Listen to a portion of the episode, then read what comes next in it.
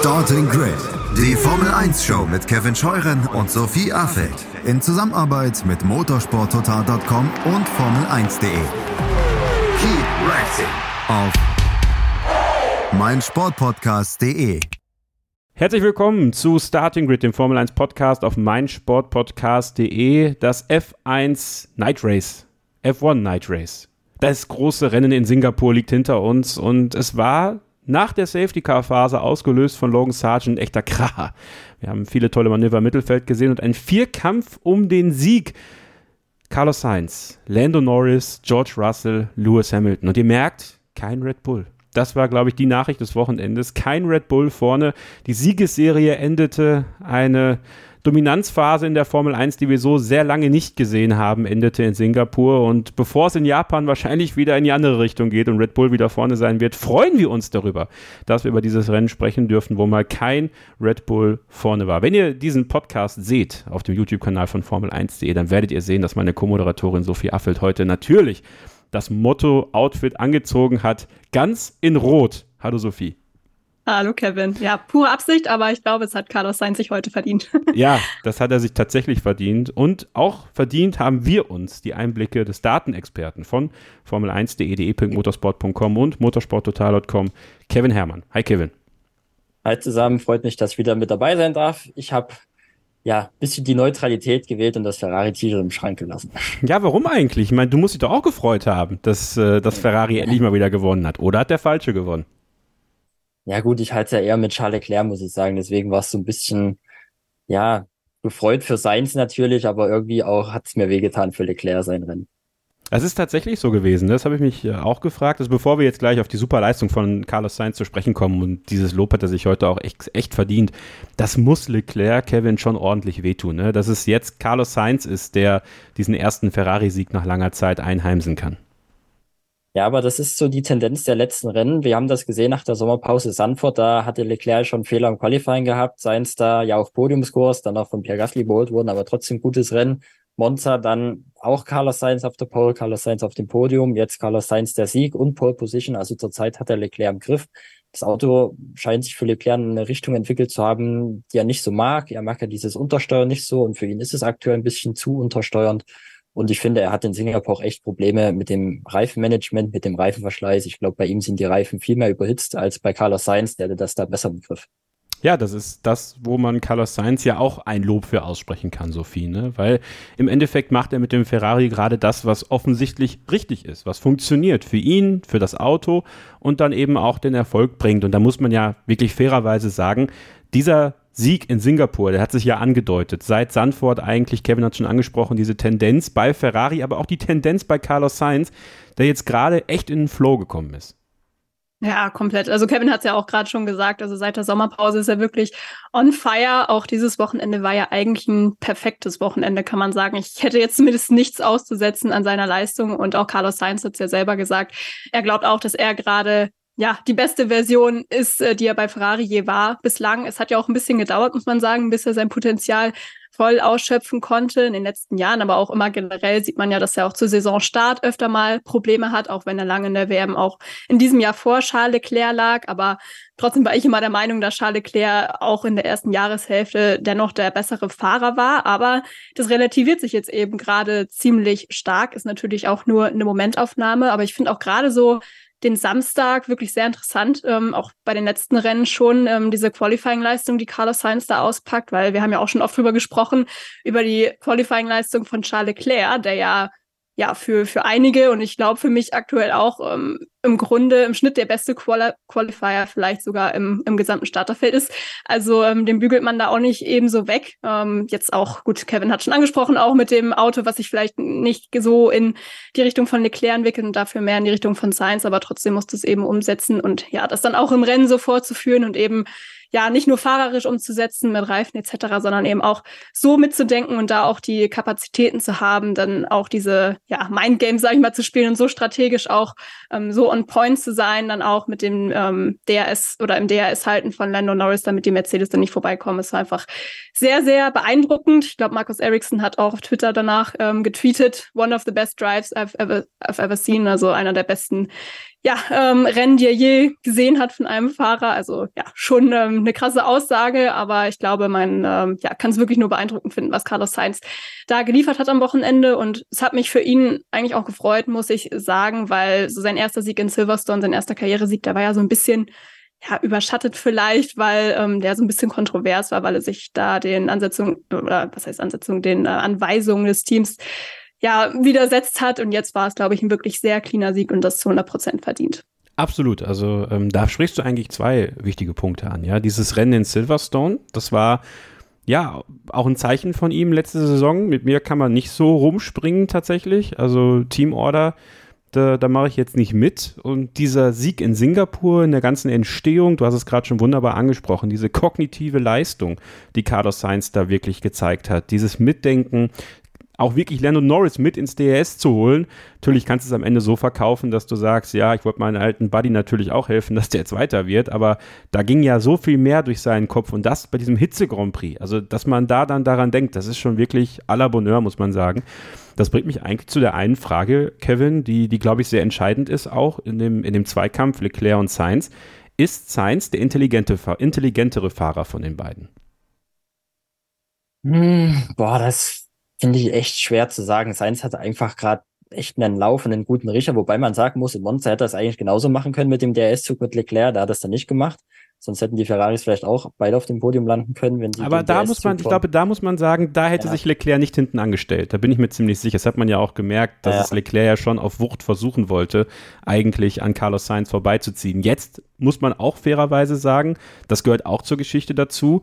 Leclerc hatte seine Chance beim Start, meiner Meinung nach. Also mein Gefühl war, kannst du mich gerne korrigieren, Kevin, dass Ferrari das mitgemacht hat mit dem Softreifen. Das war ja wohl Leclercs Idee, kurz vor Start natürlich einerseits, um den Vorteil gegenüber George Russell zu haben, aber natürlich auch aus Leclerc-Sicht, das war ja ein valider Punkt, den Christian Nimmervoll am Sonntag im Livestream auf dem YouTube-Kanal von Formel1.de gebracht hat, seine eigene Chance natürlich nach vorne zu treiben und zu sagen, okay, ich kann auch versuchen, den Start zu gewinnen. Und der war ja wirklich super nah dran und hat erst zurückgefahren, als das Team ihm gesagt hat, wir brauchen jetzt den Abstand, aber dann war auch Ruhe. Also dann gab es auch keine Diskussionen mehr glaube, Charles Leclerc ist schon so ein Fahrer, der immer das Maximum für sich selbst draußen will und da schon auch so ein bisschen egoistisch auch reagiert. Wir hatten ja diese diversen Situationen mit Sebastian Vettel 2019, Russland, Singapur, da gab es ja auch so Teamorder-Geschichten und da war ja Leclerc auch ziemlich angepisst vom Verhalten von Ferrari und auch von Sebastian Vettel. Deswegen ist das, glaube ich, jetzt nichts Untypisches für ihn, aber ich glaube, zu ticken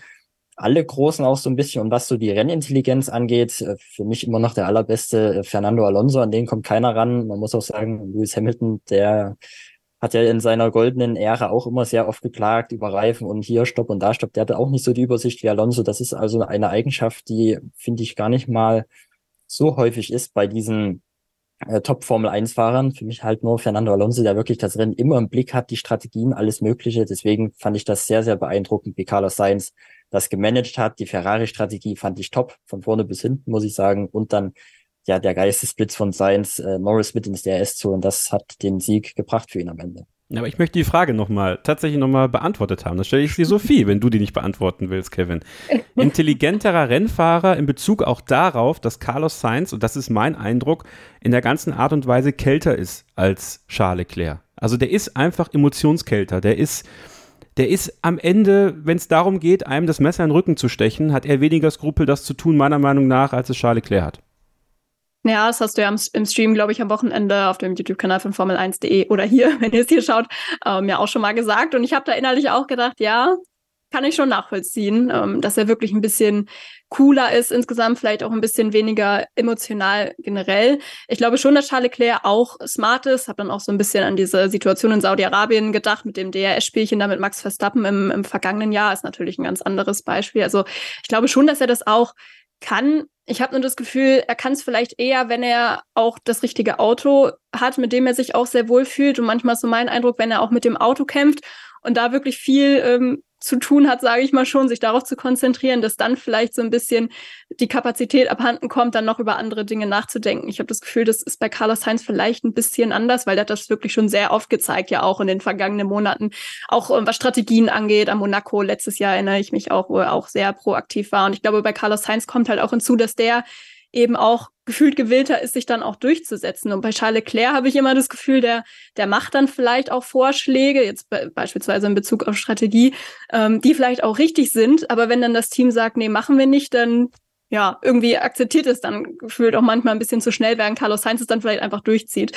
Von daher wären wir dann auch wieder beim Thema, dass er es dann halt einfach macht und da einfach cooler ist. Und das ist auch so ein bisschen der Eindruck, den ich habe. Ähm, ja, von daher würde ich da, glaube ich, tendenziell schon mitgehen. Kevin, was macht das denn jetzt mit der Teamdynamik bei Ferrari deiner Meinung nach? Also Fred Vasseur, der ist ja der neue Teamchef seit dieser Saison und ja, mein Eindruck war eher positiv für Charles Leclerc, weil die sich ja noch kannten. Es gibt Leute, die sagen, eigentlich ist es nicht so, dass der Leclerc-Clan, Todd-Clan mit Fred Vasseur so gut kann, wie man das denkt, obwohl sie zusammengearbeitet haben bei Carlos Sainz, ich habe es in Kevins Kaffeepause dem YouTube-Kanal von Formel1.de äh, ja auch gesagt, dass für mich Carlos Sainz ein Nomade ist. Also am Ende des Tages ist für ihn es nicht unabdingbar, bei einem Team zu sein, sondern ja, wenn es ein Angebot gibt von einem anderen Team, was interessant ist, dann zieht der auch weiter.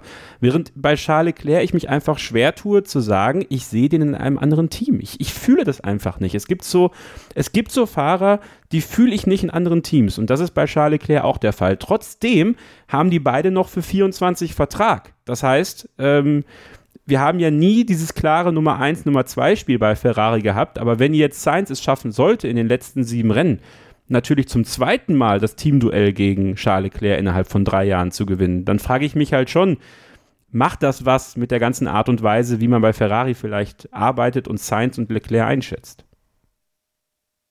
Boah, sehr lange und schwierige Frage. Ich finde, ich glaube, dass da bin Auto ich bekannt für. Lange Fragen stellen. passt Wie aktuell auch einfach besser zu, zu Carlos Sainz. Deswegen finde ich das jetzt auch schwer, Leclerc zu, zu bewerten, weil er halt. Ey, du hast bei Nimmervoll gelernt, ey. Das ist ja unglaublich. Jetzt fängst du schon mit diesen Nimmervoll-Antworten an. Äh, Nee, das ist einfach meine, meine eigene Meinung. Ja, okay, nein, also, alles gut. ich ärgere ähm, nur. Und was ich zu 2021 sagen muss, da war ja seins der WM vorne, aber wenn man sich mal die Saison analysiert, Rennpace, Quali-Pace, da war Leclerc schon der bessere Fahrer. Er hatte da einfach extrem Pech gehabt. In den Rennen, wo Sainz immer aufs Podium ist, ist er ausgefahren oder da war irgendwas anderes, wo der Ferrari gut lief. Deswegen, also das lasse ich nicht so richtig zählen, dass er da geschlagen wurde. Pace-technisch, Punkte-technisch schon.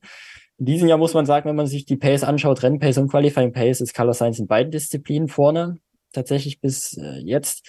Was mit der Dynamik des, des Teams macht, ich glaube, Sainz festigt das so ein bisschen bei Ferrari, weil da gab es ja dann schon vor der Sommerpause immer mal so die Gerüchte, Audi und so weiter, ob Carlos Sainz vielleicht dahin gehen könnte oder auch Alexander Albon, dass man den vielleicht reinholt bei Ferrari.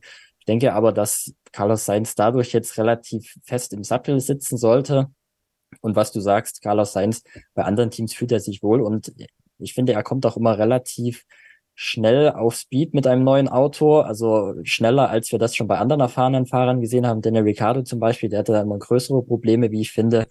Aber ich glaube, das ist auch so ein bisschen dieses, dieser Naturinstinkt von sein, ist so vielleicht die Rallye-Gene von seinem Vater, dass er einfach da so ein bisschen drumherum fahren kann. Er ist ja auch ein sehr guter Regenfahrer. Wenn die Bedingungen ein bisschen schlecht sind, da wirklich das Gespür dafür zu haben. Deswegen liegt ihm das da vielleicht mehr. Aber wie es da bei Ferrari weitergeht, das Charles Leclerc sehe ich auch bei Ferrari. Das ist einfach der Ferrari Junior schlechthin, der es halt nach oben geschafft hat. Eigentlich das Einzige wäre wirklich Red Bull, weil bei Mercedes, da läuft es ja auch nicht viel besser. Bei Red Bull hätte er aber Max Verstappen als äh, Teamkollege. Dort würde das Auto aber seinem Fahrstil passen. Der Red Bull ja auch eher tendenziell übersteuernd, was ja Verstappen mag. Aber ich kann mir das nicht vorstellen, Verstappen, Leclerc bei Red Bull. Und ansonsten glaube ich, bleibt er bei Ferrari. Und er liebt auch Ferrari. Das ist wirklich so, auch wenn es manchmal nicht so den Eindruck hat und die Kommunikation schwierig ist mit seinem Renningenieur Xavier Marcos Patros. Trotzdem, glaube ich, fühlt er sich so verbunden, dass er da verlängern wird. Ich glaube, ihr kennt das auch. Das, was man am meisten liebt, das kritisiert man auch äh, am allermeisten am heftigsten. Ich glaube, das ist, ist halt einfach so, liegt in der Natur der Sache. Ja, Sophie, ich habe es gerade schon angesprochen, Fred Vasseur jetzt äh, Teamchef seit dieser Saison. Ähm, war für ihn, glaube ich, auch ganz wichtig, noch in dieser Saison diesen einen Sieg zu kriegen an einem Tag, wo es nicht hundertprozentig klar war, dass man den Sieg bekommen würde. Ja, Sainz hat das extrem gut gemacht, aber es hätte natürlich so weit kommen können, dass zum Beispiel Russell Norris überholt. Und ich glaube, dann wäre es richtig eng geworden nochmal für, äh, für Carlos Sainz in den letzten Runden. Da wäre es vielleicht mal zu dem Duell gekommen zwischen Russell und ihm auf der Strecke. Und dann bin ich gespannt, wie es dann ausgegangen wäre. Fred Vasseur ist mit aufs Podest gegangen ähm, und hat sich auch mitfeiern lassen, sage ich mal. Also, wie entscheidend ist es auch für ihn als Teamchef, diese Validierung zu bekommen in der ersten Saison, ein Auto dann ja noch mit verändert zu haben. Also das Grundkonstrukt stand ja noch unter Mattia Binotto, aber die Veränderungen, die jetzt gekommen sind, natürlich auch unter seiner Ägide jetzt in dieser Saison, diesen Sieg jetzt feiern zu können in Singapur.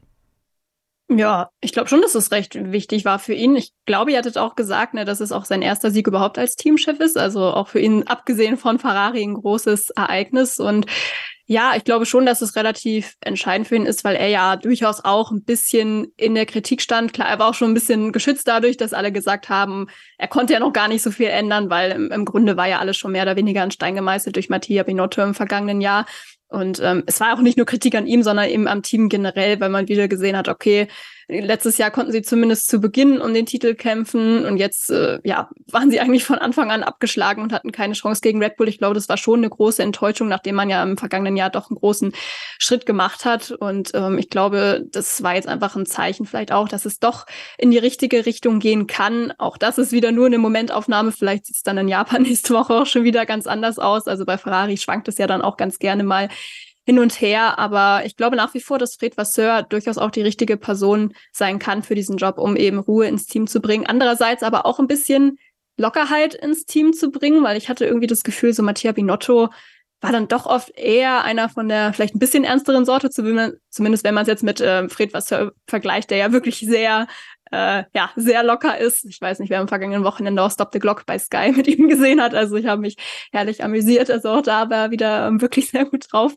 Ähm, ja, von daher glaube ich, tut das dem Team vielleicht auch ganz gut. Und äh, ja, bin gespannt, ähm, wie das auch mit ihm weitergeht. Zwischendurch hat es mir nicht so gefallen, die ersten Monate auch, dass er halt auch sich sehr vors Team gestellt hat, was dann sicher auch richtig ist, aber das haben wir auch bei Binotto immer schon kritisiert, immer dieses sehr starke in Schutz nehmen ähm, und vielleicht auch zu Unrecht. Man soll ja niemanden unter den Bus werfen, aber manchmal hat mir da auch so ein bisschen die Kritikfähigkeit oder beziehungsweise die Kritikäußerung am Team dann äh, gefehlt. Aber ich glaube, wenn sie jetzt so weitermachen, dann gibt es eben auch nicht mehr so viele Anlässe, ähm, um irgendwas schön zu reden, weil es aktuell dann vielleicht auch ganz schön läuft. Und ähm, ja, wichtig ist ja ohnehin, dass es intern ähm, alles ähm, aufgearbeitet wird. Und ähm, ja, der Ferrari-CEO, der Benedetto Vigna, der war ja auch da am Wochenende. Also der wird sich sicherlich auch gefreut haben. Und äh, ja, das äh, wird für Fred Wasser auch nicht schlecht gewesen sein. Wenn ich da mal kurz ja. reingerätschen kann, ähm, was ich finde, was äh, Fred, was er super gemacht hat, seine erste Amtshandlung war ja eigentlich das Strategieteam so ein bisschen auszutauschen. Iñaki Rueda war ja der Chefstratege, den hat man zurück in die Fabrik geschickt. Revan Jane, jetzt der neue starke Mann äh, an der Spitze bei der Strategie. Und ich finde eigentlich strategisch hat Ferrari dieses Jahr noch nicht viel falsch gemacht. Es waren eigentlich hauptsächlich mehr die Kommunikation zwischen Fahrer und Renningenieur, also hauptsächlich Leclerc und Xavier Marcos Patros, was eher so ein bisschen komisch rüberkam. Oder dann halt solche Aussagen wie von Joe Clear, dass, dass Ferrari keine Probleme mit dem Reifenverschleiß hat. Aber die Strategie an sich oder die Strategieentscheidung diesen Jahr fand ich bisher bei Ferrari vielleicht jetzt nicht immer 100 Prozent super, aber die sind mir jetzt auch noch nicht richtig negativ aufgefallen. Ja, 100 Prozent, das stimmt. Also das haben sie besser hinbekommen. Wenn es dann an Boxenstops haperte, dann war es meist irgendwie so ein menschlicher Fehler äh, das, oder ein technischer Fehler, dass irgendwie ein Schlagschrauber nicht richtig wollte oder die Reifen nicht da waren. Das haben wir ja auch schon wieder gehabt, aber das kann halt passieren. Das ist äh, auch in der Formel 1 äh, leider der Fall. Kevin, Abschlussfrage zu Ferrari. 24 Punkte nach vorne zu Mercedes in der Teamwertung, 48 Punkte nach hinten zu Aston Martin. Angriff auf Rang 2 jetzt in den letzten sieben Rennen? Äh, ein bisschen nach hinten gucken auf Aston Martin oder glaubst du, Platz 3 ist relativ gefestigt für Ferrari, so wie was auch die Daten zum Beispiel sagen? Ich glaube, da geht nach vorne nichts und nach hinten wird da auch nichts anbrennen, weil Aston Martin ist einfach zu schwach, muss man ehrlich sagen. Die haben sich echt ein bisschen verrannt im Entwicklungsrennen, zudem nur noch ein Fahrer, der Punkte holen kann, Fernando Alonso. Das ist natürlich Gift für die Konstrukteurs-WM. Mercedes ist einfach das bessere Auto, finde ich, ausbalanciert auf den meisten Strecken. Singapur kam jetzt Ferrari schon entgegen, die engen Kurven, die liegen dem SF23. Ich glaube, Las Vegas könnte nochmal eine Ferrari-Strecke werden, aber ansonsten sehe ich da jetzt in den restlichen Rennen eigentlich eher Mercedes vorne und ich glaube, in Japan kommen wir ja später bestimmt auch nochmal zu, glaube ich, könnte es schon wieder sehr, sehr duster für Ferrari werden, was die Pace angeht. Ich hätte nichts dagegen, einen Ferrari-Sieg in Las Vegas live zu erleben, muss ich ganz ehrlich sagen. Ich finde es auch schön, dass wir jetzt mal so ein richtig langes, tolles Take über Ferrari machen konnten. Ja, so kein negatives, nicht, nicht irgendwie irgendwo draufhauen müssen, sondern einfach sich freuen, dass Ferrari mal wieder ein Formel-1-Rennen gewonnen hat, denn, ne, ich weiß nicht, wie es euch da draußen geht, aber wenn was Rotes auf dem Podium ist, dann ist es immer ein besonderes Podium und wenn das Rote ganz oben steht und wir die italienische Nationalhymne hören, jetzt nicht die monegassische Kirmeshymne äh, an diesem Wochenende, sondern die spanische Hymne, die auch schön ist, dann äh, ist es nochmal besonderer. Und besonders war es auch, weil Red Bull Racing an diesem Wochenende komplett von der Rolle war. Und darüber müssen wir sprechen. Und das machen wir nach einer kurzen Pause. Hier bei Starting Grid, dem Formel 1 Podcast auf meinsportpodcast.de. Schatz, ich bin neu verliebt. Was? Drüben. Das ist er. Aber das ist ein Auto. Ja, eben. Mit ihm habe ich alles richtig gemacht. Wunschauto einfach kaufen, verkaufen oder leasen. Bei Autoscout24. Alles richtig gemacht. Wie baut man eine harmonische Beziehung zu seinem Hund auf? Puh, gar nicht so leicht. Und deshalb frage ich nach, wie es anderen Hundeeltern gelingt, beziehungsweise wie die daran arbeiten.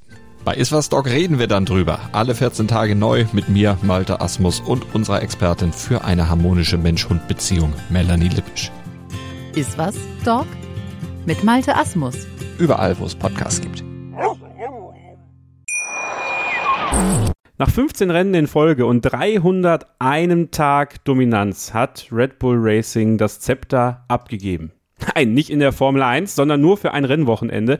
Aber dieser große Preis von Singapur, dieser Singapur-Fluch, von dem immer gesprochen worden ist bei Max Verstappen, der Ort, an dem Antonio Giovinazzi mehr Führungsrunden hat als Max Verstappen und das auch beibehält. Ja, also ein Jahr mehr, dass Antonio Giovinazzi mehr Führungsrunden hat an einer Strecke wie äh, oder als Max Verstappen. Ein Grund zu feiern eigentlich meiner Meinung nach. Ähm, ja, muss man einfach festhalten, Red Bull und Singapur, das funktionierte auch in diesem Jahr nicht. Am Ende Max Verstappen noch auf Platz 5 und Sergio Perez auf Platz 8. Man muss ja zugeben, tatsächlich, wir haben es letzte Woche im Podcast ja auch besprochen, diese Helmut Marko-Story, die natürlich auch sehr aufgekocht ist, nochmal vor Singapur. Auch Christian Horner wurde darauf angesprochen, finde ich, hat ein sehr hibbeliges, sehr nervöses Interview bei Sky UK gegeben zum Beispiel. Darauf wusste auch nicht so wirklich, was er sagen sollte. Und ich hatte das Gefühl, dass dieses ganze Team ziemlich kleinlaut war auch insgesamt. Normalerweise kennt man das nicht. Also da ist dann doch mehr breite Brust, aber offensichtlich wusste man, dass es nichts Gutes werden wird an dem Wochenende. Nur Max Verstappen. Der hat am Funk ja mal wieder so ein bisschen das Arschloch raushängen lassen, um es einfach mal so zu sagen. Vor allem am Freitag. Also es ist schon interessant, Sophie. Ne? Kaum läuft es bei Max Verstappen nicht, dann fällt auch die Coolness wieder so ein bisschen ab von ihm und wir hören wieder sehr viel Gezeter am Funk. Ja, das stimmt. Er war jetzt nicht so sonderlich happy, auch in logischerweise, auch in den Interviews danach nicht. Ich glaube, auch nach dem Qualifying ist er ja auch äh, aus dem Auto gestiegen und erstmal wütend weggestapft. Also wie ja, ein kleines Kind. Ja, ist echt ein ganz geiles Video irgendwie.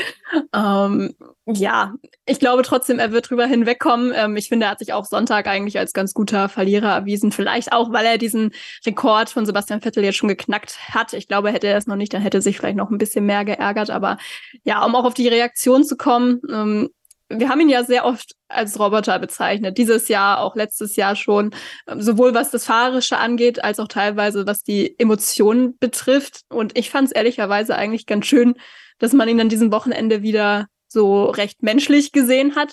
Also man muss das nicht unbedingt sympathisch finden, wenn er da am, am Funk äh, so rumblökt, aber ja, irgendwie ist es ja trotzdem eben auch normal, dass man mal schwankt zwischen Himmel hochjauzen und äh, zu Tode betrügt, je nachdem, wie es läuft. Ich finde, das sieht man auch bei anderen Fahrern. So Lando Norris zum Beispiel, das finde ich auch ein ganz, ganz gutes Beispiel, ähm, der ja auch durchaus da mal ähm, sich sehr unterschiedlich äußern kann.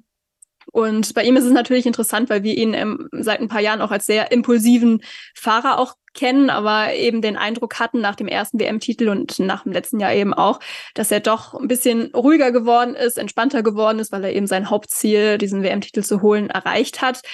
Aber vielleicht hing das dann eben auch doch viel damit zusammen, dass er seitdem auch einfach sehr viel gewonnen hat und wenig Grund hatte, so unzufrieden zu sein, ähm, weil ja eigentlich war ja bis, also seitdem ja immer am Gewinn, so ziemlich außerhalb äh, zu Saisonbeginn 2022. Und da hat man das aber, finde ich, auch gemerkt in den Interviews. Ähm, ich erinnere mich zum Beispiel an das nach Australien, wo er auch wirklich sehr unzufrieden war und die WM eigentlich schon abgeschrieben hat. Also das ähm, war dann auch nicht so ähm, das freundlichste Interview von ihm, was man je gesehen hat. Von daher, ich glaube, das ist einfach, liegt in der Natur der Sache und trotzdem ist er, glaube ich, letztendlich ein emotionaler Mensch.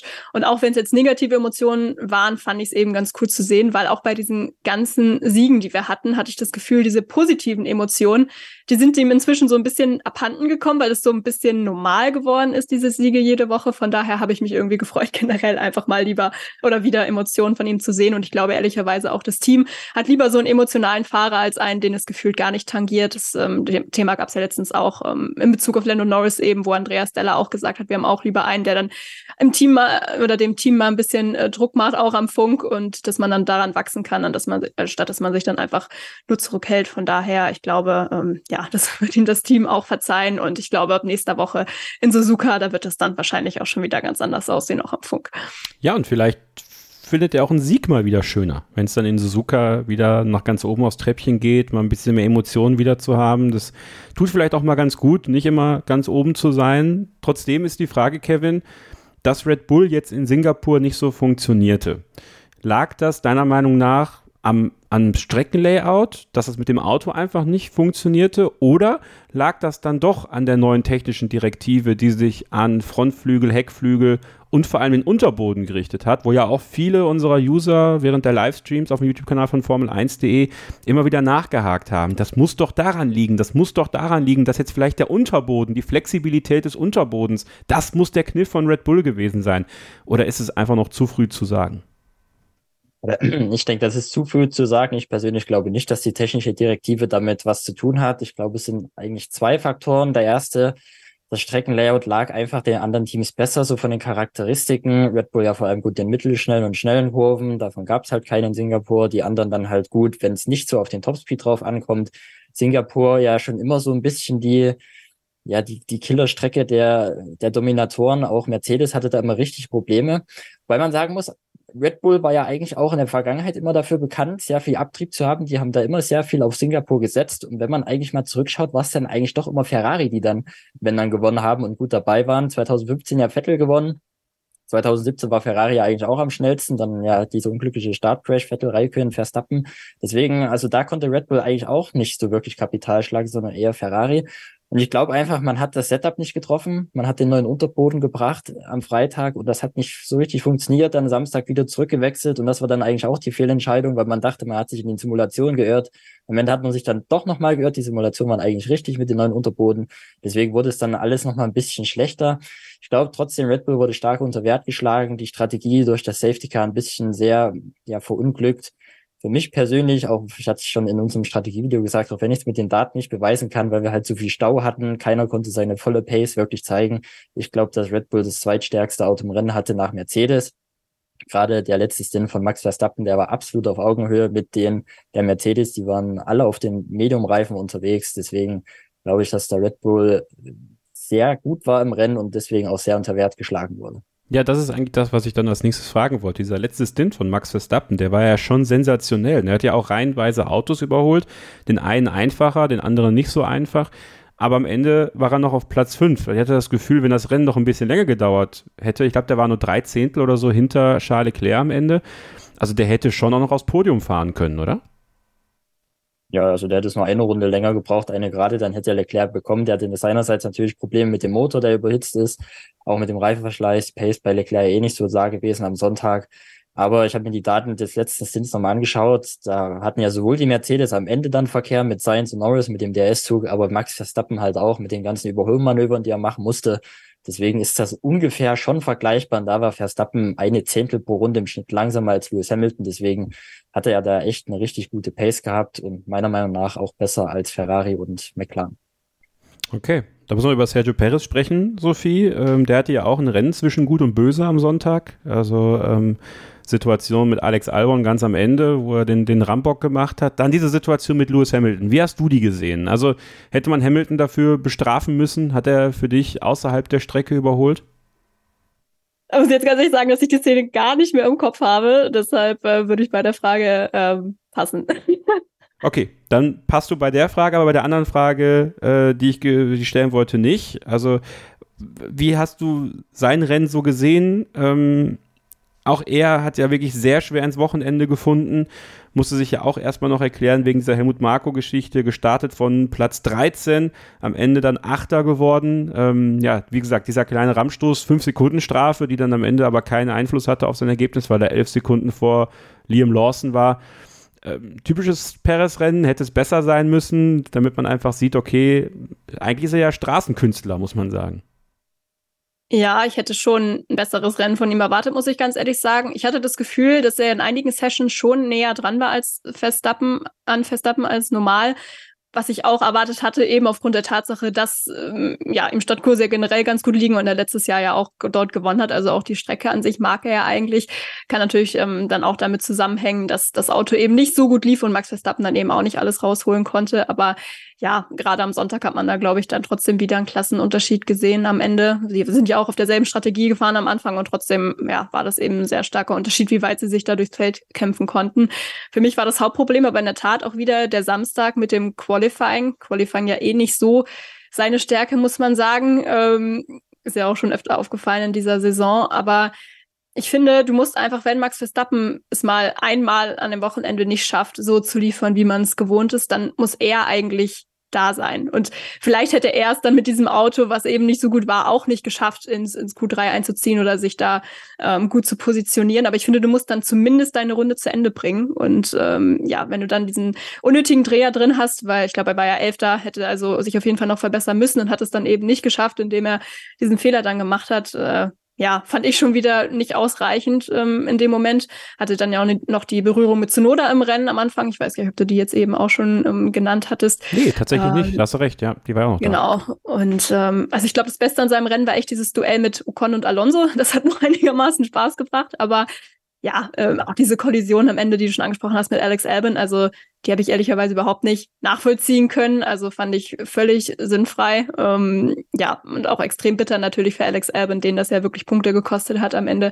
Von daher lange Rede, kurzer Sinn, so wie oft bei mir. Ähm, ich hätte auf dieser Strecke mehr erwartet von jemandem, der eben dort letztes Jahr gewonnen hat. Schlechtes Auto hin oder her. Die Hate-Kommentare sehe ich jetzt schon darauf, Sophie. ähm, war die Strafe angemessen oder sollte man da mal drüber nachdenken, wenn man einem Fahrer äh, durch so ein Manöver Punkte klaut, da ein bisschen empfindlicher zu bestrafen? Also fünf Sekunden, die am Ende eh irgendwo äh, in der Luft verpuffen. Ja, das ist halt generell, glaube ich, so ein Problem mit dieser Fünf-Sekunden-Strafe. Da kann man, denke ich, generell über die Sinnhaftigkeit so ein bisschen diskutieren, weil die halt relativ selten einen Unterschied macht. Klar, du darfst es eben an, eigentlich nicht anhand der Konsequenz werten, sondern musst die Entscheidung anhand des Vorfalls treffen, den es eben gab, auch wenn es dazu führt, dass es dann am Ende vielleicht keine richtige Strafe in Anführungszeichen, weil es eben keinen Unterschied macht. Das finde ich so ein ähnlicher Fall auch wie bei ähm, Lewis Hamilton, der ja auch Oscar Piastri ähm, das Rennen im Monza so ein bisschen ruiniert hat. Das hat auch nicht so einen riesen Unterschied für ihn gemacht. Also ich glaube, gerade die Top-Autos werden da halt immer einen Vorteil haben, weil sie eben mehr riskieren können, weil sie die Strafe gegebenenfalls einfach wieder rausfahren können, ähm, wenn sie sie in der, äh, im Rennen zumindest schon bekommen. Aber ja, da muss man dann eben vielleicht doch ähm, ansetzen und gucken, okay, für welches Vergehen soll es jetzt welche Strafe geben? Weil wenn auch das Überfahren der Boxenlinie, wie Fernando Alonso es gemacht hat, am Wochenende eine 5-Sekunden-Strafe gibt und damit die gleiche wie für diesen Unfall, der einem anderen Fahrer Punkte kostet, dann ja, ist das, finde ich, nicht so, nicht so wirklich gerechtfertigt. Ist aber wahrscheinlich auch da, wie bei allen ähm, regeltechnischen Sachen, wieder schwierig, da eine einheitliche Linie zu finden. Die Abschlussfrage zu Red Bull erspare ich mir zumindest jetzt in diesem Take. Die machen wir dann in der Japan-Vorschau. Ob Red Bull da wieder vorne sein wird, da bin ich sehr auf, auf Kevins Einschätzung auch gespannt, äh, was da so datenseitig vielleicht zu erkennen ist, wie das Layout besser zu Red Bull passt. Jetzt machen wir erstmal noch eine kurze Pause und kümmern uns dann gleich um weitere Gewinner. Und da ist eine ganze Menge auf meiner Liste. Ich habe hier Mercedes, McLaren, Haas, Ocon, Lawson stehen. Also über all die sprechen wir jetzt gleich nach einer kurzen Pause hier bei Starting Grid, dem Formel 1 Podcast auf meinsportpodcast.de. Schatz, ich bin neu verliebt. Was? Da drüben. Das ist er. Aber das ist ein Auto. Ja, eben. Mit ihm habe ich alles richtig gemacht. Wunschauto einfach kaufen, verkaufen oder leasen. Bei Autoscout24. Alles richtig gemacht.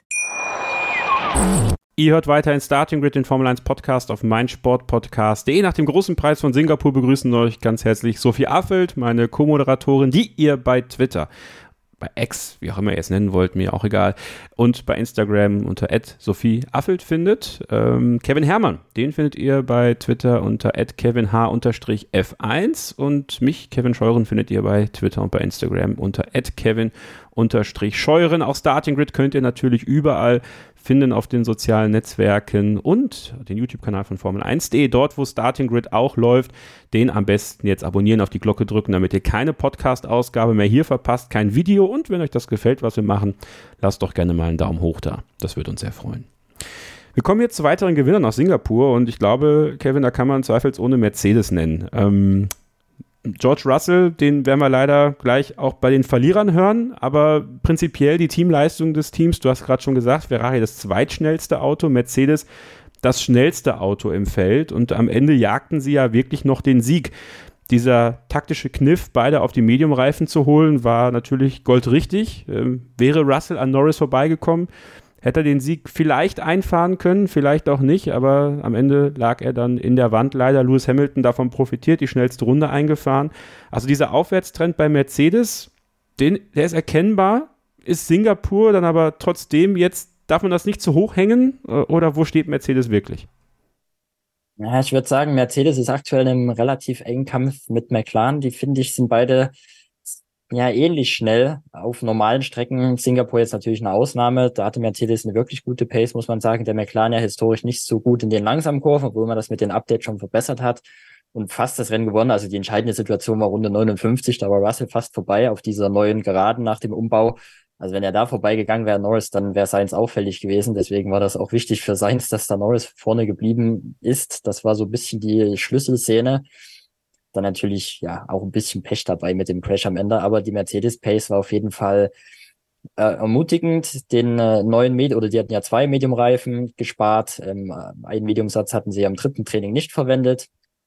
Deswegen hatten sie dann einem Rennen mehr. Davon hat man dann Gebrauch gemacht in der VSC-Phase und das war, finde ich, auch die richtige Entscheidung, weil es einfach eine Entscheidung war auf Sieg. Hätte man die beiden in der Box äh, oder draußen gelassen, dann wäre man einfach hinter sein Ziel gekommen weil das äh, Pace Delta zum Überholen in Singapur war so zwei Sekunden. Das, da brauchst du schon wirklich frische neue Reifen und die sind dann aber hinten raus dann schon auch so ein bisschen eingegangen, weil die wirklich sehr, sehr gepusht haben, die beiden Mercedes für die Aufholjagd, um da nochmal ranzukommen.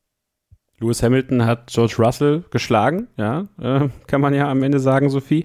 War er vielleicht der ausschlaggebende Punkt, warum George Russell in die Mauer gefahren ist und da die leichte Unkonzentriertheit hatte? Weil im Grunde muss es Russell ja klar gewesen sein, er hat diesen einen Schuss gegen Norris, außer Norris macht einen Fehler, dann kommt er noch an ihm vorbei.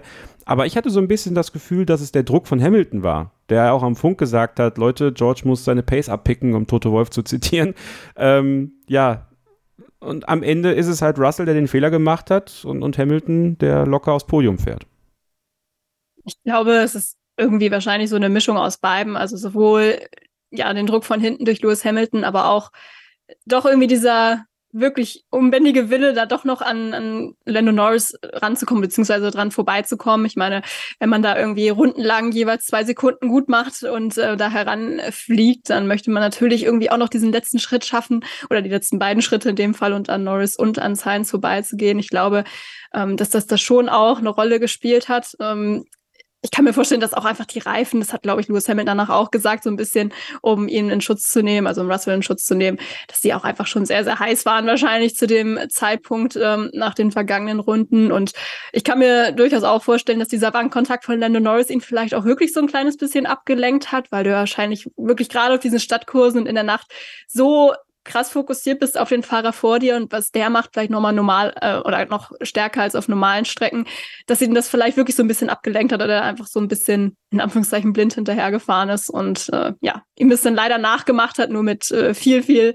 schlimmeren Konsequenzen in dem Moment. Aber klar, ähm, auch Lewis Hamilton wollte er unbedingt vor sich halten. Ich glaube, man merkt schon, dass die sich beide im Moment unbedingt schlagen wollen und gerade mit der Situation, dass er ja auch am Samstag wirklich deutlich schneller war und generell seit der Sommerpause auch einen recht guten Aufwärtstrend hingelegt hat, ähnlich wie Carlos Sainz eigentlich. Ähm, ja, wollte er das natürlich auch zu Ende bringen und stattdessen steht er jetzt halt mit dem relativ großen Abstand inzwischen zu ähm, Lewis Hamilton da. Ich glaube, Hamilton ist ja auf Platz drei in der WM, Russell ist jetzt Platz sieben. es sind irgendwie 70 oder 71 Punkte zwischen den beiden. Also ja, ähm, ich glaube, den Abstand hätte er durchaus gerne kleiner gehalten.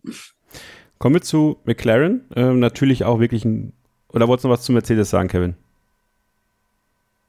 Kann ich noch machen. Also was ich halt finde, über die Saison weg, Russell, Hamilton, die nehmen sich nicht viel, Hamilton vielleicht eine Zehntel schneller pro Runde. Ähm, was Russell der hat so ein bisschen dieses Leclerc-Problem, dass es einfach übertreiben will, weil das Auto noch nicht da ist, äh, um der Rennen zu gewinnen. Und ich glaube, das hat ihn extrem viele Punkte gekostet. Russell ja auch äh, Technikdefekt Australien, da lag er ja auch sehr, sehr aussichtsreich hatte, finde ich, auch mehr Pech.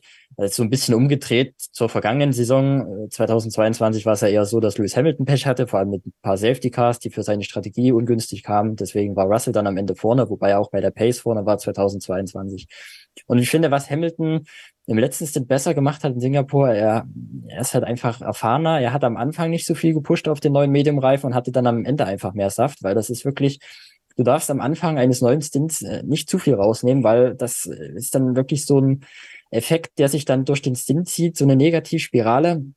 Weil es tatsächlich so, wenn man äh, eine richtige Qualifying-Runde fährt, voll pusht, dann nimmt das schon 20 Prozent aus dem Reifenleben raus. Und wenn du dann natürlich am Anfang eines neuen Stints zu sehr pushst, dann fehlt dir das hinten raus so ein bisschen. Ich glaube, das hat Russell nicht ganz so clever gemacht wie Lewis Hamilton. Hätte er den letzten ein bisschen langsamer angegangen, da hätte es dann vielleicht auch noch eher gereicht mit dem Überholmanöver am Ende, weil ich glaube, Russells Reifen waren dann am Ende eher im Eimer als die von Hamilton. Das belegen auch die Daten vom Reifenverschleiß, aber Hamilton im äh, Singapur-Rennen tatsächlich der beste von allen Fahrern. Russell da auch im vorderen Bereich, aber auf jeden Fall schlechter als Hamilton finde den Vergleich zu, zu Leclerc eigentlich ganz gut auch bei Russell. Sorry, Kevin, ich weiß, du wolltest gleich wahrscheinlich noch über Alles Russell gut. bei den Verlierern reden, aber ja. ähm, bei mir gerade auch noch eingefallen ist, dass wir so eine Situation, wo er gecrashed ist, auch in diesem Jahr schon mal hatten. Ich glaube, Kanada war es, wo er es auch im Rennen in die Wand gesetzt hat. Ich glaube, da lag er auf Platz vier und ähm, ist da auch knapp hinter Lewis Hamilton hergefahren und wollte ihn wahrscheinlich da auch unbedingt schnappen. Also ich finde schon, dass das auch auffällig ist, dass er da manchmal doch übers Limit hinausgeht und äh, Lewis Hamilton das vielleicht, ja, das Risiko ein bisschen besser vielleicht einschätzen kann. Ähm, er hatte ja schon viele so Tiefschläge, so ein paar in seiner jungen Karriere, finde ich. Ich musste auch direkt irgendwie an Bahrain denken 2020, was natürlich nicht sein Fehler war ähm, damals, ähm, weil das Team da ja auch den Boxenstopp ähm, etc. ja ziemlich verkackt hat. Ähm, aber dieses ähm, absolutely gutted, ähm, was er da im Funk geäußert hat, das hatte ich irgendwie direkt wieder im Kopf, weil er da in der, in der Wand steckte. Auch dieser Crash ähm, hinterm Safety Car in Imola, das sind alles so kleine Geschichten, die haben, glaube ich, ihm schon ordentlich wehgetan und äh, machen einen ja vielleicht dann auch irgendwie stärker oder äh, ja, daraus lernt man auf jeden Fall. Ich glaube auch, dass er das tun wird, aber muss man natürlich erstmal gucken, dass er das jetzt abhaken kann und nicht weiter mit sich rumträgt, weil ich glaube, es war schon echt ähm, ja, ein Moment, der ihn sehr fertig gemacht hat, aber das nur noch als ähm, kurze Ergänzung, weil, wie gesagt, wahrscheinlich wolltest du später noch drüber sprechen. Ja, mal gucken, ob wir das jetzt noch machen, weil im Endeffekt hast du alles schon gesagt dazu. äh, überlegen wir uns dann fürs Jack. Macht nichts, alles gut. Äh, kommen wir zu McLaren, da darfst du gleich weiterreden, Sophie. Du nicht über Lando Norris, sondern über Oscar Piastri tatsächlich, weil im Endeffekt muss man tatsächlich, muss man irgendwie festhalten, der ist unterm Radar gelaufen. Von Platz 17 auf Platz 7 vorgefahren, aber mit dem alten Paket. Also hatte nicht das Update von Lando Norris, sondern hat noch das, die alte Spec, obwohl die ja auch schon sehr, sehr gut ist bei McLaren gehabt, hatte Unglück, durch den Unfall von Lance Stroll äh, seine Runde nicht zu Ende fahren zu können am Samstag. Deswegen vielleicht die Qualifikationsposition nicht ganz dementsprechend, was wirklich für ihn möglich gewesen wäre. Das sind wichtige Rennen für ihn, glaube ich tatsächlich. Ne? An so, so, so Rennwochenenden, wo, wo er mit einem alten, mit einer alten Spezifikation fährt, dann so ein Ergebnis rauszufahren, zeigt halt einmal mehr, welche Nervenstärke, ein bisschen Glück natürlich auch bei den Boxenstops, gehört, das gehört immer dazu. Aber nichtsdestotrotz glaube ich auch, auch für ihn so eine Bestätigung immer wieder zu bekommen, das ist gut. Das ist gut, wie ich bin, das ist gut, wie ich arbeite. Ja, ich glaube, insgesamt kann er mit dem Sonntag zumindest recht zufrieden sein. Klar, er hätte sich sicherlich mehr Punkte gewünscht und die wären, denke ich, auf jeden Fall auch drin gewesen, wenn der Samstag eben nicht so unglücklich verlaufen wäre. Du hast es ja eben schon gut zusammengefasst. Also ich, ich glaube, er war ein Tick langsamer als Lando Norris, aber so ein Q3-Einzug wäre, denke ich, auf jeden Fall schon drin gewesen, wenn alles einigermaßen normal verlaufen wäre. Und dann hätte er eben auch am Sonntag deutlich bessere Chancen gehabt, trotzdem vom Platz 17 auf Platz 7 zu fahren und 10 Plätze gut zu machen, auch wenn es ein bisschen Chaos zwischendurch gab und auch ein paar Leute aus ausgefallen sind, ähm, ist trotzdem, denke ich, eine sehr gute Leistung, gerade auf einem Kurs wie, wie Singapur. Und ja, trotzdem auch, auch wichtig für ihn gewesen, da auch keinen Fehler zu machen. Das haben wir ja eigentlich die ganze Saison über nicht wirklich von ihm gesehen, dass er wirklich einen großen Fehler gemacht hat, aber trotzdem ist es eben eine neue Strecke. Es ist körperlich sehr herausfordernd, auch für den Kopf sehr herausfordernd, was die Konzentration angeht. Und ja, der Herausforderung ähm, scheint auf jeden Fall weiterhin gewachsen zu sein. Und ja, vielleicht ist Lando Norris ganz froh, ähm, dass es am Samstag nicht so gut äh, lief. Also klar, für die, für die Teamwertung jetzt nicht zwingend, aber ich glaube,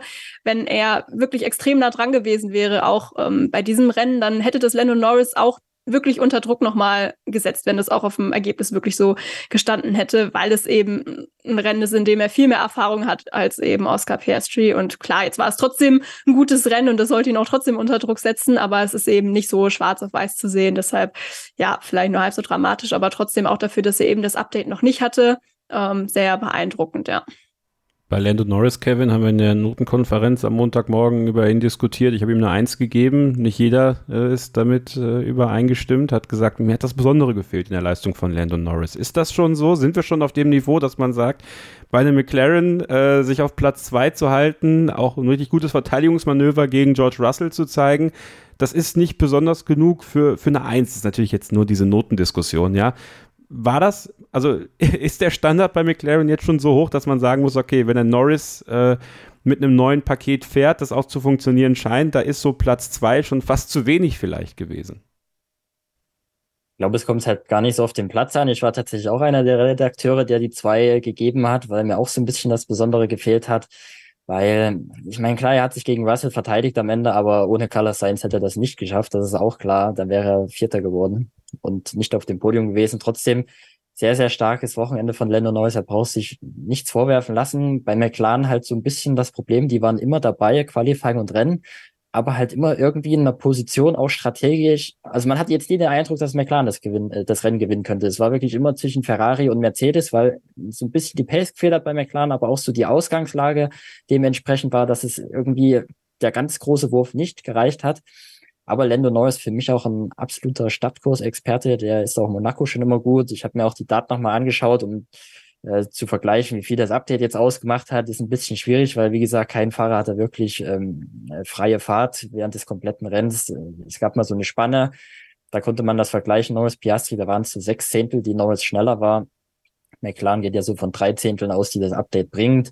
Ich könnte mir vorstellen, dass das auch so hinhaut, weil Oscar Piastri gerade zu Saisonbeginn auf den Strecken, wo er noch nicht war, Australien zum Beispiel, da waren das auch meistens immer so drei Zehntel, die er hinter Lando Norris war. Das war jetzt in der Vergangenheit nicht so, weil die ganzen Strecken in Europa, die hat er gekannt. Deswegen glaube ich, haut das schon so hin, das Update drei Zehntel und jetzt auch schnell in lang, langsamen Kurven und dann in Japan, glaube ich, sehr, sehr konkurrenzfähig, McLaren und Lando Norris. Dann lassen wir McLaren und Lando Norris und Oscar Piastri hinter uns und nehmen das nächste Team, was ein bisschen Lob bekommt. Das ist Haas tatsächlich, ähm, weil da kann man, glaube ich, mal sagen, so ein Wochenende wie in Singapur, das können sie öfter haben, Kevin, oder? Also insgesamt mal so ein bisschen, bisschen Luft holen, äh, einen Punkt sammeln natürlich immer festhalten, dass Magnussen diesen Punkt nur bekommen hat, weil Albon eben da zurückgefallen ist in der Situation, weil auch Russell ausgeschieden ist. Aber am Ende ist ein Punkt ein Punkt. Davor hatte sich Hülkenberg auf Platz 9 qualifiziert, Magnussen ja sogar auf Platz 6.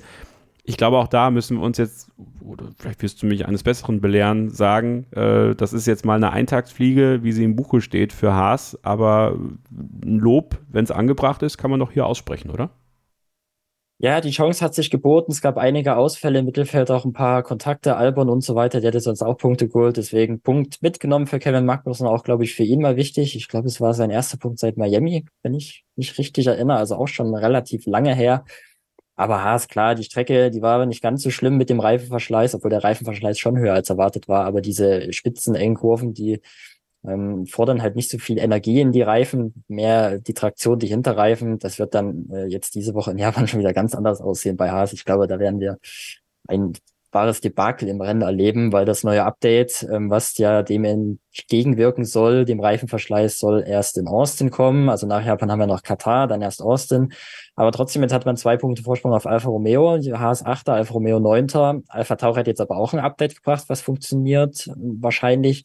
Deswegen darf man sich da noch nicht ausruhen. Ich rechne noch mit Alfa Romeo gegen Ende der Saison, dass die noch ein paar Punkte holen werden. Bei Haas, ja, solche Chancen einfach nutzen und dann auf jeden Fall die drei Sprintrennen noch mitnehmen, weil da weniger Runden, da ist der Reifenverschleiß nicht ganz so schlimm. Da Hülkenberg irgendwie versuchen, sehr weit oben äh, das Qualifying abzuschließen und dann irgendwie siebter, achter oder so zu werden, um ein paar Punkte mitzunehmen. Aber im Rennen, glaube ich, wird echt schwierig für Haas. Vielleicht auch nochmal Las Vegas, glatter Asphalt, nicht so viel Verschleiß, aber ja, sonst äh, glaube ich nicht, dass es da noch viele Chancen geben wird. Aber diese Teamdynamik ist ja auch ganz interessant, Sophie. Ne? Also so cringe, wie dieses Interview in der Eistonne war mit äh, Magnussen und Hülkenberg. Und ich fand es wirklich sehr cringe, muss ich sagen. Ähm, so schön ist es ja auch zu sehen, dass Haas da, glaube ich, jetzt ein Fahrerduo hat, was generell einfach ruhig ist. Ja, also da gibt's jetzt, da hast du nicht das Gefühl, dass da jetzt irgendjemand den großen Skandal heraufbeschwört, dass man sich nicht ständig Gedanken machen muss, Crash, der junge Fahrer, der Mick Schumacher heißt jetzt zu häufig, kostet ja zu viel Geld. Ähm, du hast keinen Muzzlepin, der da irgendwie noch politischen Druck irgendwie von hinten reinbringt. Also ich glaube, das könnte, wenn jetzt dieses Update in Austin fruchtet und man nächstes Jahr vielleicht auch rankommt, ähm, und wir bekommen ja durch Haas tatsächlich ja in Austin schon ein Gefühl, wie das 2024er Auto so aussehen kann bei einem Team, weil bei denen wird das die Philosophie sein, die sie 2024 verfolgen, dann könnte das gerade nächstes Jahr, äh, finde ich, äh, in eine gute Richtung gehen. Ja, kann ich mir auch vorstellen. Andererseits denkt man das jetzt auch schon seit ein paar Jahren. Ähm, gut, jetzt abgesehen von 2021 vielleicht, wo sie das Jahr ja wirklich ähm, sehr aktiv geopfert haben. Da konnte man jetzt nicht mehr erwarten und äh, ja, das war ja auch wirklich völlig für die Tonne, muss man ganz ehrlich sagen. Ich finde dafür, ja, letztes Jahr haben sie schon einen guten Schritt gemacht, aber vielleicht auch nicht groß genug. Haben wir auch vor ein paar Wochen hier erst drüber geredet, ähm, dass wir auch nicht glauben, dass sie unter der jetzigen Konstellation und mit dem Ressourcen, die man da reinsteckt und mit dem System, was man da hat, auch in Zusammenarbeit mit Ferrari, dass man da je den ganz, ganz großen Sprung machen kann an die Spitze des Feldes, vielleicht auch nicht ins vordere Mittelfeld, ähm, je nachdem, wie unabhängig sie sich dann auch in den kommenden Jahren vielleicht auch von Ferrari machen, was dann aber sicherlich vielleicht auch wieder mit finanziellen Aspekten zusammenhängt. Aber ja, so generell, ähm, was auch das Fahrerduo angeht, sind sie, glaube ich, in der Tat ganz gut aufgestellt. Ähm, du hast es eigentlich eben schon perfekt zusammengefasst. Man hat einfach die Ruhe, die man jetzt braucht. Ich glaube, Magnussen und äh, Hülkenberg, die kommen auch wirklich ganz gut klar, haben diese Suck My Balls Geschichte schon, äh, ja, auf jeden Fall hinter sich gebracht. Ja, sind auch beide noch mal ein Stück mehr gereift, sind ja auch ein paar Lebensjahre älter geworden, sind beide Väter geworden. Das verbindet sie ja vielleicht auch ein bisschen. Also ähm, ich kaufe ihn schon ab, ehrlicherweise, dass die jetzt eine ganz ordentliche Beziehung haben und ja, diese Ruhe und keine doofen Schlagzeilen mit Blick auf Mick Schumacher oder Nikita Marzipin etc. Das hilft, glaube ich, schon. Im nächsten Jahr ist halt echt die Frage, bringt das Update oder das neue Auto dann den gewünschten Fortschritt, auch gerade was die Reifen angeht, weil wenn das nächstes Jahr so weitergeht und sie wieder in den Rennen nicht punkten, dann können sie im Qualifying noch so viele äh, ja, gute Positionen einfahren. Das ist bringt dann am Ende des Tages auch nichts. Aber vielleicht schaffen sie es ja. Irgendwann muss ja dieser Kniff mal kommen, wo du dieses eine entscheidende Problem irgendwie lösen kannst. Anders kann ich es mir eigentlich gar nicht vorstellen. Und mal gucken. Ich meine, vielleicht werden sie von hinten wirklich noch geschnappt. Kevin hat es ja gerade auch schon gesagt. Also so mit Alfa Romeo, die da eventuell noch kommen, Alfa Tauri, die gefühlt gerade vielleicht auch so einen leichten Aufwärtstrend haben und auch Updates gebracht haben. Die kommen vielleicht auch noch. Also ja, vielleicht haben sie dann nächstes Jahr unfreiwillig auch noch ein bisschen Entwicklungszeit mehr, falls sie doch noch auf den neunten oder zehnten Platz abrutschen sollten. Ich bin auf jeden Fall Fall gespannt und aus deutscher Sicht wäre es Nico Hülkenberg natürlich zu wünschen, dass er dann doch auch noch mal ein paar oder ein paar bessere Ergebnisse einfangen kann, weil seine Leistung hätte es natürlich verdient. Ich finde, es ist auch, Sophie, du hast das schon so ein bisschen angerissen, mit den Ressourcen auch utopisch zu erwarten, dass Haas wirklich im vorderen Mittelfeld dann eine ganz große Rolle spielen wird, weil wir dürfen nicht vergessen, Haas hat das kleinste Budget. Man kratzt jetzt zwar dieses Jahr an der Budgetobergrenze wegen dem MoneyGram-Deal, aber nur 250 Mitarbeiter. Danach das nächstkleinste Team ist Alpha Tauri 350, die werden jetzt bestimmt auch nochmal aufstocken gerade auch mit dem neuen Titelsponsor, der da kommen soll, alles Mögliche. Deswegen, es ist auch ein Geschäftsmodell, die Verbindung mit Ferrari, Dallara und so weiter, da ist man einfach extrem träge und kann nicht schnell reagieren, weil das Reifenverschleißproblem, da hat man die komplette Saison schon und es hat sich noch nichts getan. Und das liegt so ein bisschen auch an diesem Geschäftsmodell, was da Gene Haas verfolgt. Und das macht das für das Team echt schwierig. Und deswegen muss man, finde ich fast sagen, ist es für mich schon so ein bisschen ein Wunder, dass sie Achter noch sind in der Konstrukteurswertung mit den Ressourcen, die sie haben. Da muss man eher mal bei Alfa Romeo fragen, was die da eigentlich machen, weil da sagt man ja immer Top-Windkanal, die haben auch die äh, Verbindung zu Ferrari und die stehen da dahinter. Deswegen ist das schon in Ordnung, was Haas diese Saison abliefert. Zwei routinierte Fahrer, die zwar in den Trainings, glaube ich, auch noch mal ein paar Crashes jetzt dabei hatten, jetzt aber keine ganz üblen Dinger.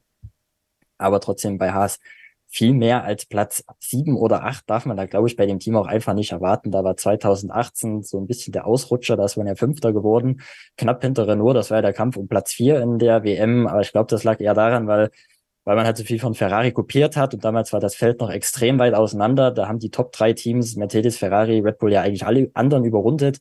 Und das geht jetzt einfach nicht mehr. Das Feld ist viel enger zusammen. Deswegen bringt er die Verbindung mit Ferrari dann auch nicht mehr so viel wie früher. Kommen wir noch zu zwei Fahrern, die bei mir auf dem Gewinnerzettel stehen, beginnen mit Esteban Ocon tatsächlich. Kevin, 27 Jahre alt geworden am Sonntag. Ja, Esteban Ocon wird hier im Podcast gelobt von Kevin Scheuren, dass man das noch erleben darf. Die Hölle friert zu. Nee, aber ich finde tatsächlich, dass er es verdient hat. Ne? In der Qualifikation Achter geworden, in dem Rennen. Äh, Sophie hat schon dieses, diesen Dreikampf angesprochen. Für mich das Duell äh, eigentlich des Tages am Sonntag gewesen, wenn wir jetzt mal von diesem Vierkampf vorne absehen. Also dieses kontern hier, kontern da und Ocon schlüpft durch, ja, und hat das wirklich gut gemacht und hat sich tierisch geärgert, als er den Renault abstellen musste, ähm, ja, und am Ende mit Nullpunkten nach Hause fährt. Er hat zwar signalisiert, als er durch die Boxengasse lief, ja, es geht weiter, es geht immer weiter, ähm, aber er hat sich das Lob, finde ich, trotzdem verdient. Das war eine fahrerisch einwandfreie Leistung und er war auch, wie ich finde, das ganze Wochenende besser als Pierre Gasly. Da täuscht dieser sechste Platz von Gasly auch so ein bisschen, bisschen hinweg. Deswegen Ocon für mich auf dem Gewinnerzettel. Wie siehst du es? Ich habe dem eigentlich gar nicht mehr viel hinzuzufügen. Du hast eigentlich alles schon gesagt. Ocon super Pace gab besser als Pierre Gasly im Qualifying. Gasly ja Q2 raus, Ocon ins Q3 gekommen, auch die Rennpace von Ocon war super gewesen. Er war da auch am Anfang des Rennens schon ziemlich gut dabei. Da wurde er so ein bisschen aufgehalten von Fernando Alonso, ehrlich gesagt, der da die Pace da vorne nicht so mitgehen konnte. Aber Ocon da immer im DRS-Fenster und hat sich dann einfach solide im Rennen gehalten, super die Zweikämpfe absolviert und dann leider der, der, der Schaden da am Auto und jetzt ist natürlich Pierre Gasly in der WM vorne. Ich glaube, dass ihn das schon sehr ärgern wird, wenn ich ehrlich bin, weil für mich macht es irgendwie schon den Eindruck, dass Ocon der bessere Fahrer ist über die Saison bisher. Aber Pierre Gasly einfach, ja, vielleicht diese Chancen besser nutzen konnte, jetzt Stanford und natürlich auch jetzt in äh, Singapur die Punkte mitnehmen. Und die beiden verstehen sich ja eigentlich nicht so gut. Deswegen, ich glaube, das wird ihn richtig ärgern, wenn ich ehrlich bin. Auch wenn man den Charakter von Ocon so kennt. Ja, äh, Ocon hat viel an sich gearbeitet in dieser Saison, äh, was die Außendarstellung angeht. Also da macht er einiges richtig gerade. Ähm, hat vielleicht eine Unterhaltung zwischen uns beiden was mit zu tun gehabt. Dann äh, kommen wir zu Liam Lawson, ähm, der Sophie auch auf sich aufmerksam gemacht hat. Jetzt sein drittes Wochenende, also zweieinhalb Wochenenden, wenn man so will, aber auf jeden Fall sein drittes volles Formel-1-Rennen, die ersten Punkte für ihn ähm, und wichtige Punkte. Ja, zwei äh, eingesammelt, elf Sekunden hinter Perez. Äh, das klingt jetzt erstmal viel. Ähm, ist es auch irgendwo, aber trotzdem hat er sich da echt gut behauptet, hat auch gegen Max Verstappen ein bisschen gegengehalten, als der ihn überholen wollte. Und das gefällt mir sehr gut. Hat ihn ja auch aus dem Q3 äh, entfernt sozusagen. Also das ist ja nochmal so eine besondere Geschichte dann auch gewesen. Ja, wie ist das jetzt einzuschätzen? Wir haben jetzt wieder kein Rennen mit Yuki Tsunoda gehabt, dass man wirklich mal vergleichen kann, wo die beiden jetzt im Vergleich stehen. Jetzt geht's nach Suzuka ähm, wo natürlich Zunoda noch mal so ein bisschen extra Druck hat. Und Peter Bayer, der, ähm, es, der Alpha Tauri CEO, hat bei Sky gesagt, das Ding ist offen. Ja, alle drei Fahrer, Ricardo, Lawson, Zunoda kämpfen für ein Cockpit 2024. Also wenn Lawson nach diesen Leistungen kein Cockpit bekommt, dann falle ich vom Glauben ab. Ja, ich finde es auch sehr, sehr spannend. Aktuell muss ich sagen, wir haben am Wochenende ja auch kurz schon drüber geschrieben und auch beide gesagt, dass es echt cool ist, dass es da jetzt wirklich so offen ist in dieser ja doch bislang eher langweiligen Silly Season, muss man sagen. Ähm, ich, mir ist auch so ein bisschen so ein Zitat hängen geblieben, dass Peter Bayer dann auch bei Sky nach dem Rennen, meine ich, gesagt hat, bei, bei Peter Hardenacke am Mikro. Es ging irgendwie so in die, in die Richtung, Liam hat sich einen Stammplatz in dieser Gesamtgruppe gesichert nach diesem Wochenende aber dann direkt auch hinterhergeschoben. Aber wir werden die nächsten Tage schauen, wer jetzt wirklich fährt nächstes Jahr. Was natürlich irgendwie schon so ein bisschen verwirrt hat, ehrlicherweise. Ähm, also bin ich sehr gespannt, wie lange es jetzt wirklich noch dauert, bis die Entscheidung fällt. Ich finde auch, dass Alpha Tauri eigentlich mit dieser Leistung nicht so richtig an ihm vorbei kommt. Ich meine, er hat jetzt wirklich auf drei Strecken sehr gut performt. Zwei davon kannte er nicht mit Sandford und Singapur. Beides auch beides, äh, bei beiden auch sehr tricky Conditions gewesen, muss man ähm, sagen. Also sehr schwere Voraussetzungen in, in Sandford mit dem Regen auch, in Singapur jetzt auch einfach mit den körperlichen ähm, ja, Voraussetzungen, die du da äh, ja, oder die wirklich sehr anstrengend sind, auch wenn jetzt durchs neue Layout vielleicht ein bisschen weniger, aber ja, er ist da wirklich cool geblieben, hatte natürlich auch ein bisschen Glück, muss man sagen, dass Albin eben am Ende nicht in die Punkte gefallen, äh, gefahren ist aufgrund der Sache mit Perez und auch, dass ähm, hier Ocon ausgeschieden ist. Ansonsten wäre das natürlich ein bisschen anders gewesen nachher mit der Position, aber trotzdem das beste Ergebnis für das Team in diesem Jahr einzufahren bei dem dritten Rennen. Das ist auf jeden Fall aller Ehren wert. Und ich bin wirklich sehr gespannt, wie das jetzt ähm, weitergeht für ihn in dem Team. Ähm, die Kollegen von Automotor und Sport haben ja heute gesagt, äh, dass es wohl eher so aussieht, als würden Ricardo und Zunoda im kommenden Jahr bei Alpha Tauri fahren.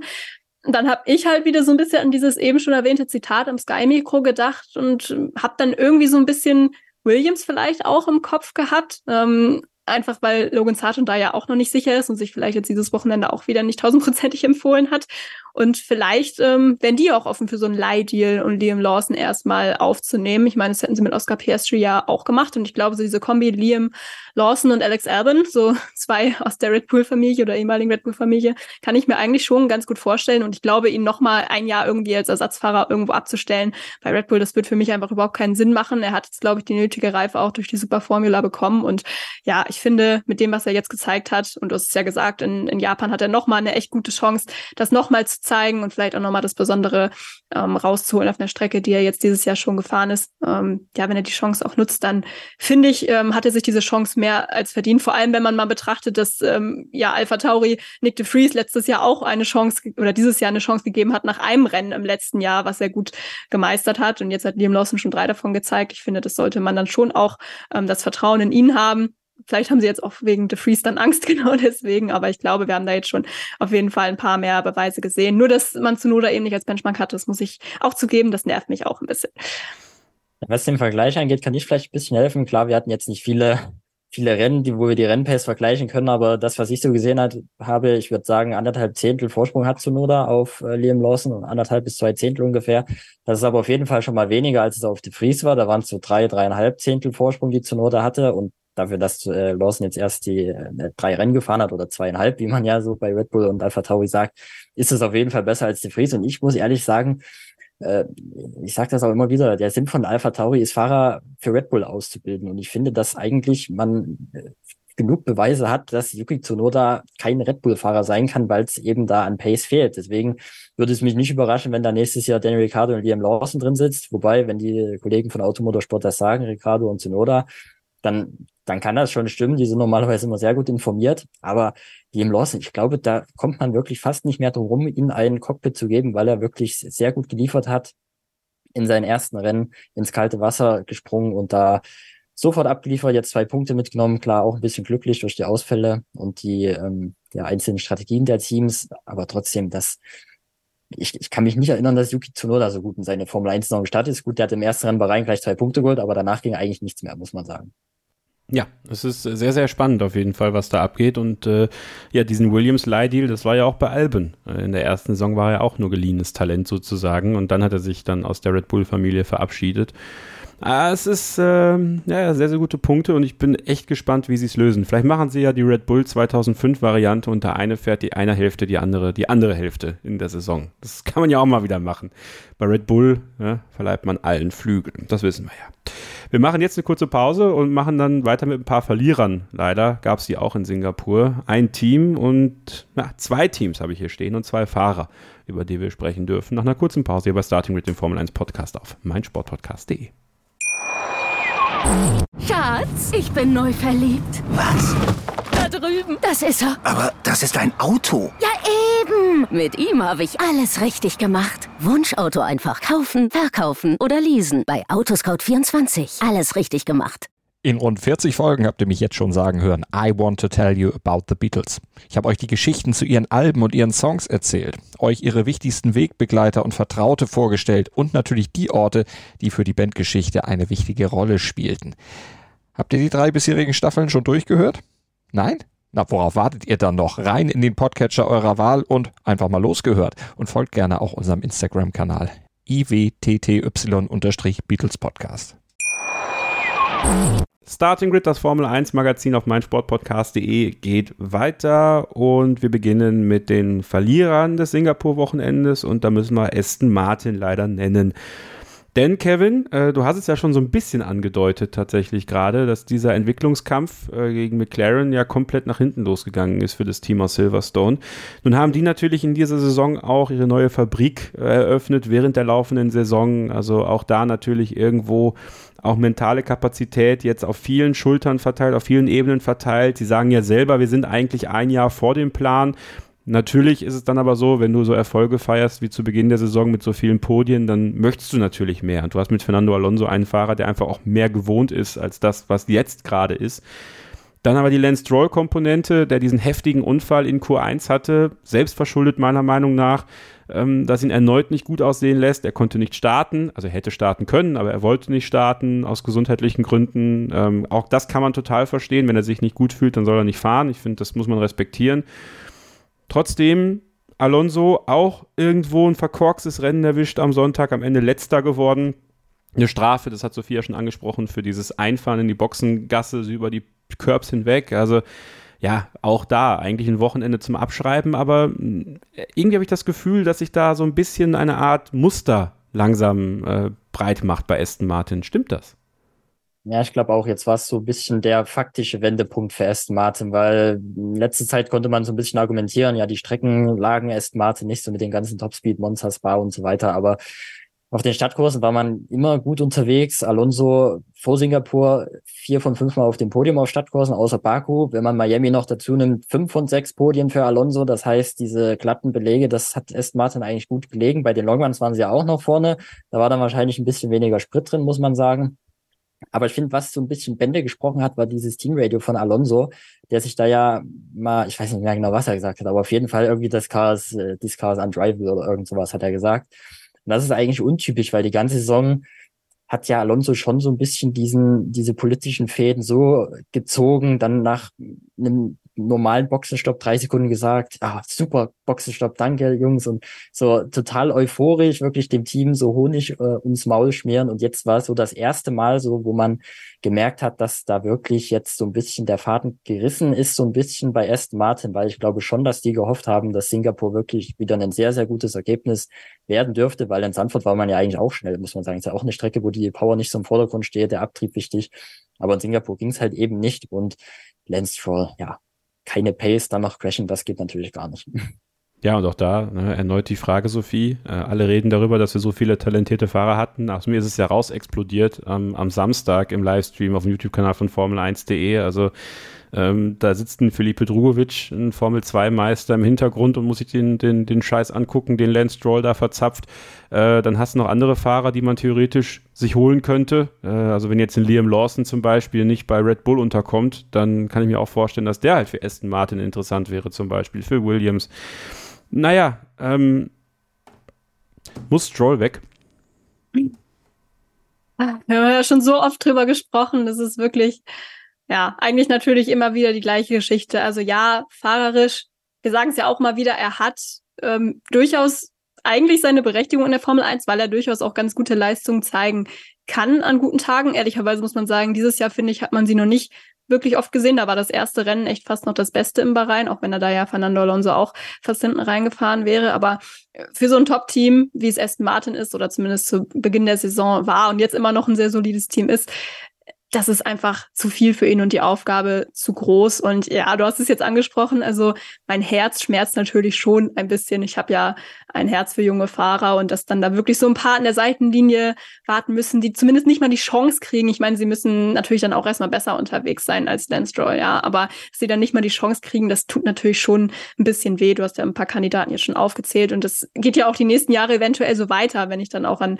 keine Ahnung, an Olli Behrman denke, Andrea Kimi Antonelli, die dann irgendwann kommen kommen. Ähm, klar, jetzt nicht unbedingt für Aston Martin in Frage kommen, aber oder auch so jemand wie Yuki Tsunoda eben, der vielleicht dann aus dem Red Bull-Kosmos irgendwann raus will und mit Honda der Verbindung dann vielleicht irgendwie mal einen Platz sucht und dann ja auch gut zu Aston Martin vielleicht passen würde in Kombination mit Fernando Alonso beispielsweise, wer da immer noch Bock hat, wäre das, glaube ich, eigentlich eine ganz coole Kombi. Ähm, ja, die aber eigentlich nicht, einfach nicht möglich ist. Und ja, das ist halt wieder die alte Leier oder die alte große Frage. Möchte ähm, Lawrence Stroll wirklich mit diesem Team erfolgreich sein? Dann muss Lance Stroll früher oder später weg, weil man sieht es ja auch jetzt an der Konstrukteurs-WM und auch Kevin hat es vorhin schon gesagt, mit einem Fahrer kannst du einfach keinen Titel holen. Und auch Fernando Alonso beispielsweise, wenn wir den jetzt nochmal als WM-Kandidaten sehen, wenn das Auto wirklich mal auf einem Niveau ähm, wäre mit einem Red Bull beispielsweise und um den WM-Titel kämpft, dann brauchst du eben auch einen Nummer-zwei-Fahrer, der dich irgendwie unterstützen kann. Und ich glaube nicht, dass Lance Stroll das auf diesem Niveau einfach leisten kann. Und deswegen, ja, ähm, wird das so auf jeden Fall mit dem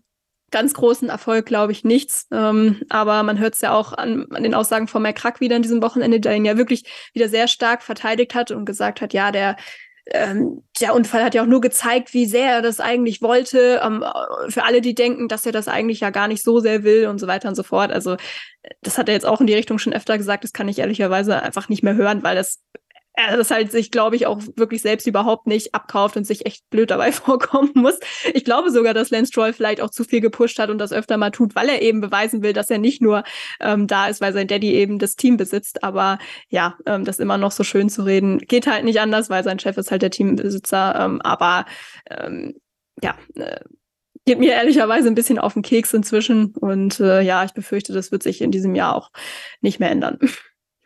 Und die nächsten Jahre vermutlich auch nicht, das ist ja auch das Problem. Meine Bold Prediction direkt mir für nächstes Jahr reingeworfen. Äh, Fernando Alonso wird sein wahres Gesicht zeigen äh, und einmal richtig auf den Putz hauen und entweder fliegt Lance Stroll nächstes Jahr raus oder Fernando Alonso verlässt den Rennstall. Vorzeitig. So, habt ihr das auch schon mal gehört? Ähm, ja, sauber. Alfa Romeo, Kevin, du hast sie gerade schon angesprochen. Du, du denkst, dass da noch ein Schrittchen nach vorne geht. Äh, auch da haben wir natürlich den Fall. Bottas und Joe sind bestätigt worden für 2024. Äh, Theo Pocher wird als Nachwuchsfahrer weiter an Bord bleiben, auch wenn er Formel 2 Meister wird. Eben auch wieder der nächste Formel 2 Meister, der kein Cockpit bekommen wird in der Formel 1 erstmal mysteriöse Auswahl von Valtteri Bottas. Ich habe von mehreren Hörerinnen und Hörern die Frage bekommen, äh, weiß eigentlich jemand, warum Bottas ausgeschieden ist? also, äh, weißt du es, warum Bottas ausgeschieden ist? Nee, also es ist ja krass, wie seine komplette Saison wahrscheinlich. ja, Außer das erste Rennen in Bahrain, das war wirklich top, muss man sagen. Da, ja. er fast, da war er fast auf Mercedes Pace, aber seitdem geht wirklich nichts mehr, muss man sagen. Ja, Alfa Romeo, ja, ich glaube, ich hatte es so ein bisschen angerissen, die machen zu wenig aus ihren Möglichkeiten. Jetzt natürlich auch der Übergang mit Audi, das ist nicht ganz so einfach. Andreas Seidel, der da jetzt viele neue Leute holen muss, der sich da viel mehr um diese längerfristigen Ziele da kümmert. Dann, ja, Alessandro Aluni Bravi, der Übergangsteamchef quasi, bis dann Andreas Seidel wieder einsteigt, wenn dann Audi 2026 kommt. Ich finde auch die Fahrer, die hat man jetzt zwar verlängert, aber ehrlich gesagt, da wäre auch mal was nötig gewesen. Allerdings finde ich in den Junior-Kategorien, du hast angesprochen, Theo Pocher und so weiter, für mich drängt sich ehrlich gesagt keiner so richtig auf, weil Theo Pocher ist in seiner dritten Formel 2 Saison und ich rechne sehr, sehr hoch immer die Rookie-Saisons der jeweiligen Fahrer an, weil wenn du in der dritten Formel-2-Saison bist, das ist schon ein riesigen, riesiger Vorteil, den du hast, mit den Ingenieuren zusammengearbeitet zu haben, äh, vor allem auch die Reifen zu verstehen der Formel 2, die sind ja ohne Heizdecken, das ist auch nicht ganz einfach. Deswegen finde ich, die großen Talente sieht man da immer nur in der Rookie-Saison. Äh, Piastri hat die gewonnen, Leclerc und Russell haben die gewonnen. Und wenn man sich mal anschaut, welche Fahrer da äh, die Rookie-Saison nicht gewonnen haben, sondern erst die zweite oder dritte. Das sind dann halt Drugovic, De Vries, jetzt dann vielleicht Porsche, das ist ein Mick Schumacher, das ist auch ein Pierre Gasly.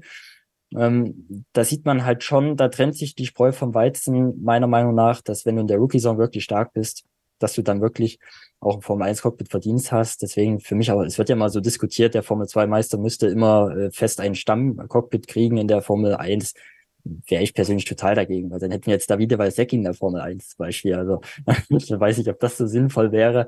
Ähm, ich finde, das ist auch das Problem bei Williams so ein bisschen mit Logan Sargent. Es sind einfach keine Fahrer auf dem Markt, die jetzt ein viel besseres Ergebnis erzielen würden als die bisherigen, weil wenn du jemanden neuen reinholst, dann muss ich auch wieder erst ans Team gewöhnen, ist vielleicht dann auch ein Rookie, dann hast du wieder Aufbauarbeit. Und deswegen macht es dann vielleicht wirklich Sinn, mit den bisherigen Fahrern weiterzumachen. Auch wenn das jetzt, wie ich finde, bei Alfa Romeo jetzt äh, keineswegs die beste Fahrerpaarung der Formel 1 ist. Ja, und irgendwie spiegelt das ja auch so die, die generelle Leistung wieder, ähm, Sophie. Ne? Es ist keineswegs die beste Fahrerpaarung, es ist aber auch keineswegs die schlechteste Fahrerpaarung in der Formel 1, obwohl man jetzt schon schon gucken müsste, welche Fahrerpaarung insgesamt schlechter ist als die beiden, äh, wenn man wenn man ehrlich ist. Ähm, ja, und am Ende ist Joe Zwölfter geworden keiner hat sein Rennen mitbekommen. Das ist ja auch nie im Bild. Äh, genauso Bottas, der quasi, also das fand ich total geil. Der ist außerhalb des Bildes ausgeschieden, dann gab es erst gelb, er wurde nicht einmal eingeblendet. Es, er, er, wurde nicht einmal eingeblendet. Ich habe auf den Driver-Tracker geguckt, der stand dann mhm. da erst und dann war er weg. So, es war einfach wie so, das ist so, es ist jetzt Zeit zu gehen für Valtteri Bottas. Aber die Weltregie war eh nicht so on fire, muss nee, ich sagen. Nee, das war, die haben viele Sachen, naja, gut, aber anderes Thema. Ja, ähm, ja, es ist irgendwie so durchschnittlich, es ist blass, es ist grau, so grau wie die Haare von Alessandro Aluni Bravi, der sich immer anhört bei jeder Antwort, als ob er die Antwort auswendig gelernt hat. Es ist so geil, als ob er die auswendig, also egal welche Frage kommt, das kann auch eine spontane Frage sein. Also ich finde Alfa Romeo sauber, wie auch immer das Team nächstes Jahr heißen wird, mittlerweile ganz, ganz schwierig einzuschätzen. Ich habe irgendwie nicht so dieses Gefühl bei dem Team, muss ich ganz ehrlich auch sagen, wie ich es vorher bei Sauber hatte Ja, und die Leistungen spiegeln das wieder. Die sind vollkommen Niemandsland. Ja, Hast du super zusammengefasst. Ich sehe das übrigens bei äh, Aluni Bravi ganz genauso. Aber immerhin haben sie jemanden, der das Team nach außen vertritt, aktuell im Vergleich zu Alpine ähm, und der mit den Medien spricht. Von daher, ähm, ja, mal gucken, wie das in Japan ist. Ich glaube, wir würden uns bei Sky sehr freuen, wenn wir dann mal wieder mit wem sprechen könnten, auch von Alpine. Ähm, aber auch wieder anderes Thema. Also dauert noch, ja, bis Binotto kommt. Müssen, ja, noch, müssen, genau. noch, müssen noch vertragliche Situationen geklärt werden. Vielleicht, who knows. Ähm, ja, also sie fallen mir wirklich extrem selten auf. Ich glaube, ich habe das auch im letzten Jahr schon gesagt, dass sie vermutlich mit das Team sind, über das man am wenigsten ge geredet hat. Und ich finde es auch in diesem Jahr so. Und wenn diese Audi-Geschichte nicht im Hintergrund wäre, dann würden wir, glaube ich, erst recht nicht über sie reden. Also immer, wenn wir über sie reden, ist es ja oft auch im Zusammenhang mit Audi und mit der Zukunft. Und da kann man nur hoffen, dass es das eben mehr Farbe reinbringt. Klar, das wird auf jeden Fall Aufmerksamkeit bringen, wenn da eben ähm, ja dann so, ein, so eine Marke einsteigt. Aber da müssen eben auch die Leistungen stimmen. Und ich glaube, es war auch in unserer Telegram-Gruppe so ein bisschen Thema, ähm, dass man auch gar nicht so viel mitbekommt, was auch so Investitionen angeht. Man sieht so Aston Martin, die investieren viel. Ähm, also es gibt mehrere Teams, auf die das zutrifft. Äh, McLaren ja auch, aber die sind natürlich auch alle jetzt ein bisschen weiter oben gerade. Aber bei bei Sauber kriegt man das irgendwie nicht so wirklich mit. Ich meine, kann ja auch sein, dass das alles im Hintergrund läuft und an die Seite da alles auch schon ähm, äh, im Stillen einfach organisiert. Der zieht sich ja auch sehr aus den Medien zurück, gibt ja auch keine Interviews. Also ich glaube, die fokussieren sich da gerade schon sehr auf 2025 und sehen auch 2024 eben als krasses Übergangsjahr. Aber ich glaube, auch deswegen dürfen wir auch nächstes Jahr da jetzt nicht wirklich eine Steigerung erwarten. Und mir fällt es auch immer sauschwer, muss ich sagen, überhaupt dieses Auto einzuschätzen, weil ich immer nicht weiß, es sind irgendwie die Fahrer, die nicht alles aus dem Auto rausholen oder ist das Auto einfach nicht besser und die Fahrer können damit nicht mehr machen. Äh, es ist einfach ganz schwierig und wie du sagst, die fallen halt auch einfach nicht auf, auch im Rennen nicht. Also Joe ist mir einmal kurz aufgefallen, aber auch nur auf der Timing-Page, weil ich irgendwie gesehen habe, dass er ähm, viel weiter vorne war als Bottas, obwohl er zwei Stops mehr hatte, was ich irgendwie sehr kurios fand. Aber keine Ahnung, woran das lag, aber das ist mir nur aufgefallen und ansonsten positiv, ähm, ja, eigentlich nicht wirklich. Also ja, ähm, sehr schade und ich hoffe, dass sich das, dass sich das schnell bessert, weil ja auch ähm, eben mit Hinsicht auf Audio aus deutscher Sicht möchte man ja schon, dass es dann auch bergauf geht und auch was die Fahrerwahl angeht, muss man sagen, hilft das ja nicht gerade, wenn sie ähm, ja weiter so machen, wie sie jetzt machen, weil damit lockst du jetzt auch erstmal keine Top-Fahrer an für den Start des neuen Projekts. So, dann kommen wir noch einmal kurz zu George Russell. Sophie hat ja vorhin schon einiges dazu gesagt äh, und, und, alles richtig, was sie gesagt hat, Kevin. Ich würde die Frage gerne noch um einen Punkt ergänzen. Sebastian Vettel hatte 2018 seinen Hockenheim-Moment, äh, wonach äh, nicht mehr viel ging für ihn bei Ferrari gefühlt.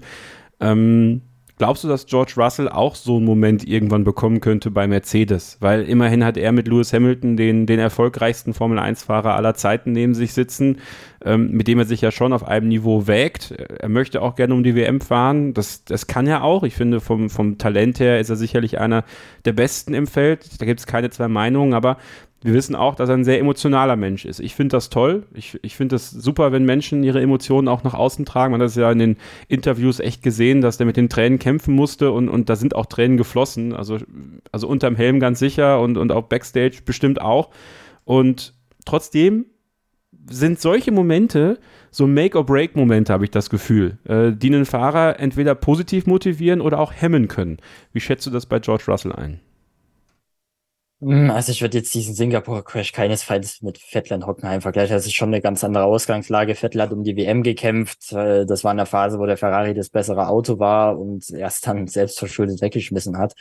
Äh, George Russell hat hier um einen Sieg gekämpft und ehrlich gesagt, die letzte Runde, er hat vielleicht noch um den zweiten Platz gekämpft, sonst hätte er vielleicht nicht mehr bekommen. Deswegen glaube ich das nicht, dass das ihn mental jetzt groß mitnimmt, langfristig, kurzfristig jetzt schon. Ihn wird das schon ärgern, aber ich meine, ich, ich finde, viel braucht er sich nicht vorwerfen. Es war ein sehr kleiner Fehler. Er hat wirklich alles gegeben. Er wollte diesen Sieg unbedingt, hat eine super Pace gehabt am kompletten Wochenende und ähm, er ist für mich auf jeden Fall einer, der Lewis Hamilton schlagen kann. Das hat er im letzten Jahr schon gezeigt. Von der Pace nehmen die beiden sich nicht viel. Äh, da würde ich Hamilton vielleicht noch ein paar Vorteile bei der Erfahrung äh, ja zumessen. Ich hatte es ja vorhin schon erwähnt, das, das Reifenthema gerade oder auch einfach dieses Überfahren des Autos, das, das George Russell ähnlich wie Charles Leclerc äh, wahrscheinlich macht, um noch mehr rauszuholen, als eigentlich geht. Ich glaube nicht, dass es ihn sehr mitnehmen wird. Ähm, und ich glaube, dass er in Japan wieder gut dabei sein wird, ja. Okay, dann ähm, noch eine letzte Frage zu Russell, die mich von euch beiden interessieren würde. Macht er zu viele Fehler? Wir sagen das bei Charles Leclerc ja auch äh, doch häufiger, dass, dass er fehleranfällig ist. Bei Russell sind es häufig Duelle, äh, wo er sich nicht immer ganz klug anstellt, auch schon mal Berührungen hat äh, und auch teilweise so in Unnötigkeiten verstrickt ist. Ähm, ist das was, was er abstellen muss, eurer Meinung nach? Sophie, du vielleicht zuerst? Also das, was du jetzt gerade genannt hast, dieses gerade in den das Zweikampfverhalten, das haben wir, glaube ich, letztes Jahr auch ähm, einige Male kritisiert. Ich weiß nicht, wie ich das eben als Fehler bezeichnen würde, weil wenn ich mich recht erinnere, hat er da eigentlich nicht so oft den Schaden von getragen, sondern eher die anderen, was natürlich auch äh, blöd ist und natürlich auch ein Risiko für Strafen birgt, was dann wiederum irgendwie vielleicht auch als Fehler gewertet werden kann. Ich finde es immer schwer, die Frage zu beantworten, macht er jetzt zu viele Fehler? Ähm, Toto Wolf hat es am Wochenende ja auch gesagt, es ist erst sein zweites Jahr in einem Top-Team.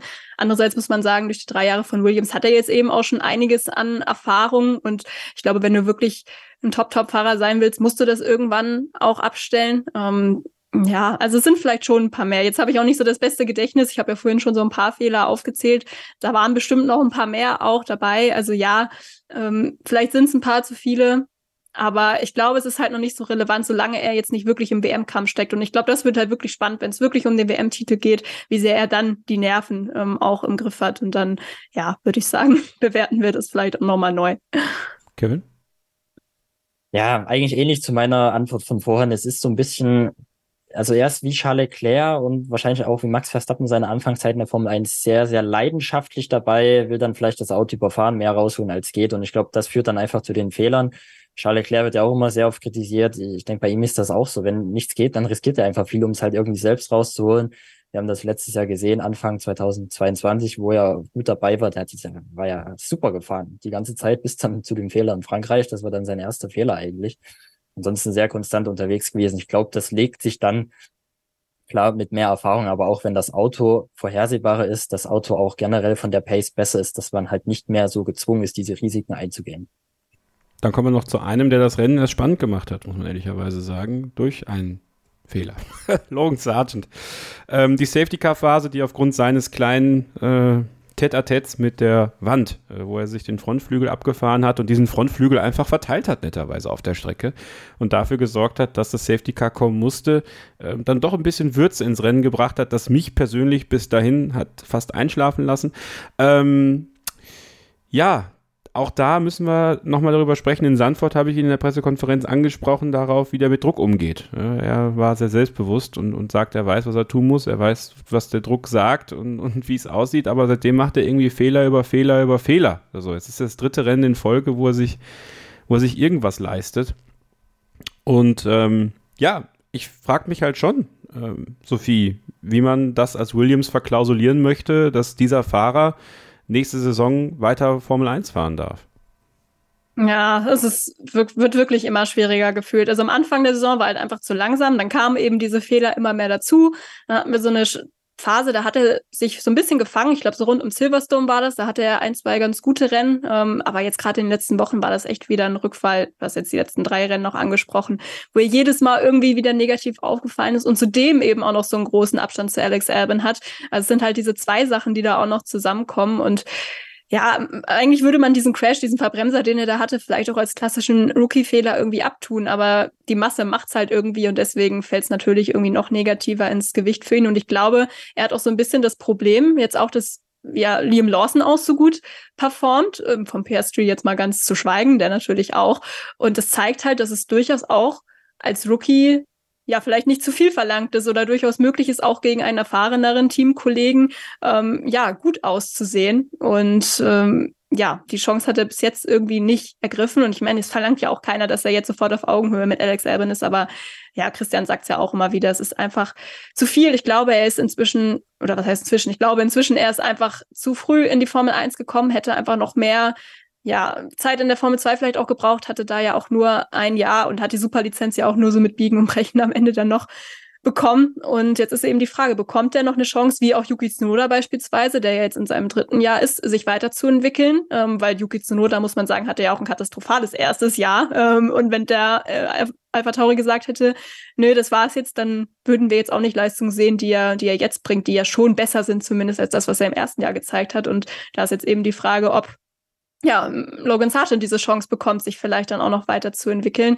Ähm, ich bin da inzwischen sehr zwiegespalten in der Frage und habe irgendwie gar kein Gefühl mehr dafür, weil es irgendwie auch immer so hin und her wechselt. Aber wir haben es, oder Kevin hat es jetzt vorhin auch schon angesprochen, es gibt eben auch nicht so richtig die Kandidaten, ähm, die ihm jetzt den Platz so richtig akut strittig machen. Ähm, auch so ein Fred Westi, wo wir ja vor ein paar Wochen noch drüber geredet haben, der jetzt den Titel wahrscheinlich nicht holt in der Formel 2, wenn alles normal läuft. Und man muss auch sagen, der Formel 2-Jahrgang auch anknüpfen hat, das, was Kevin gesagt hat vorhin, das ist jetzt auch nicht so ein starker Jahrgang aktuell, muss ich sagen. Da geht es aktuell eher drum, wer weniger Fehler macht, ist so mein Eindruck. Von daher ja, ähm, sonst hat Williams nur Formel 3 ähm, Fahrer ähm, als, als Junioren. Das ist natürlich auch noch viel zu früh.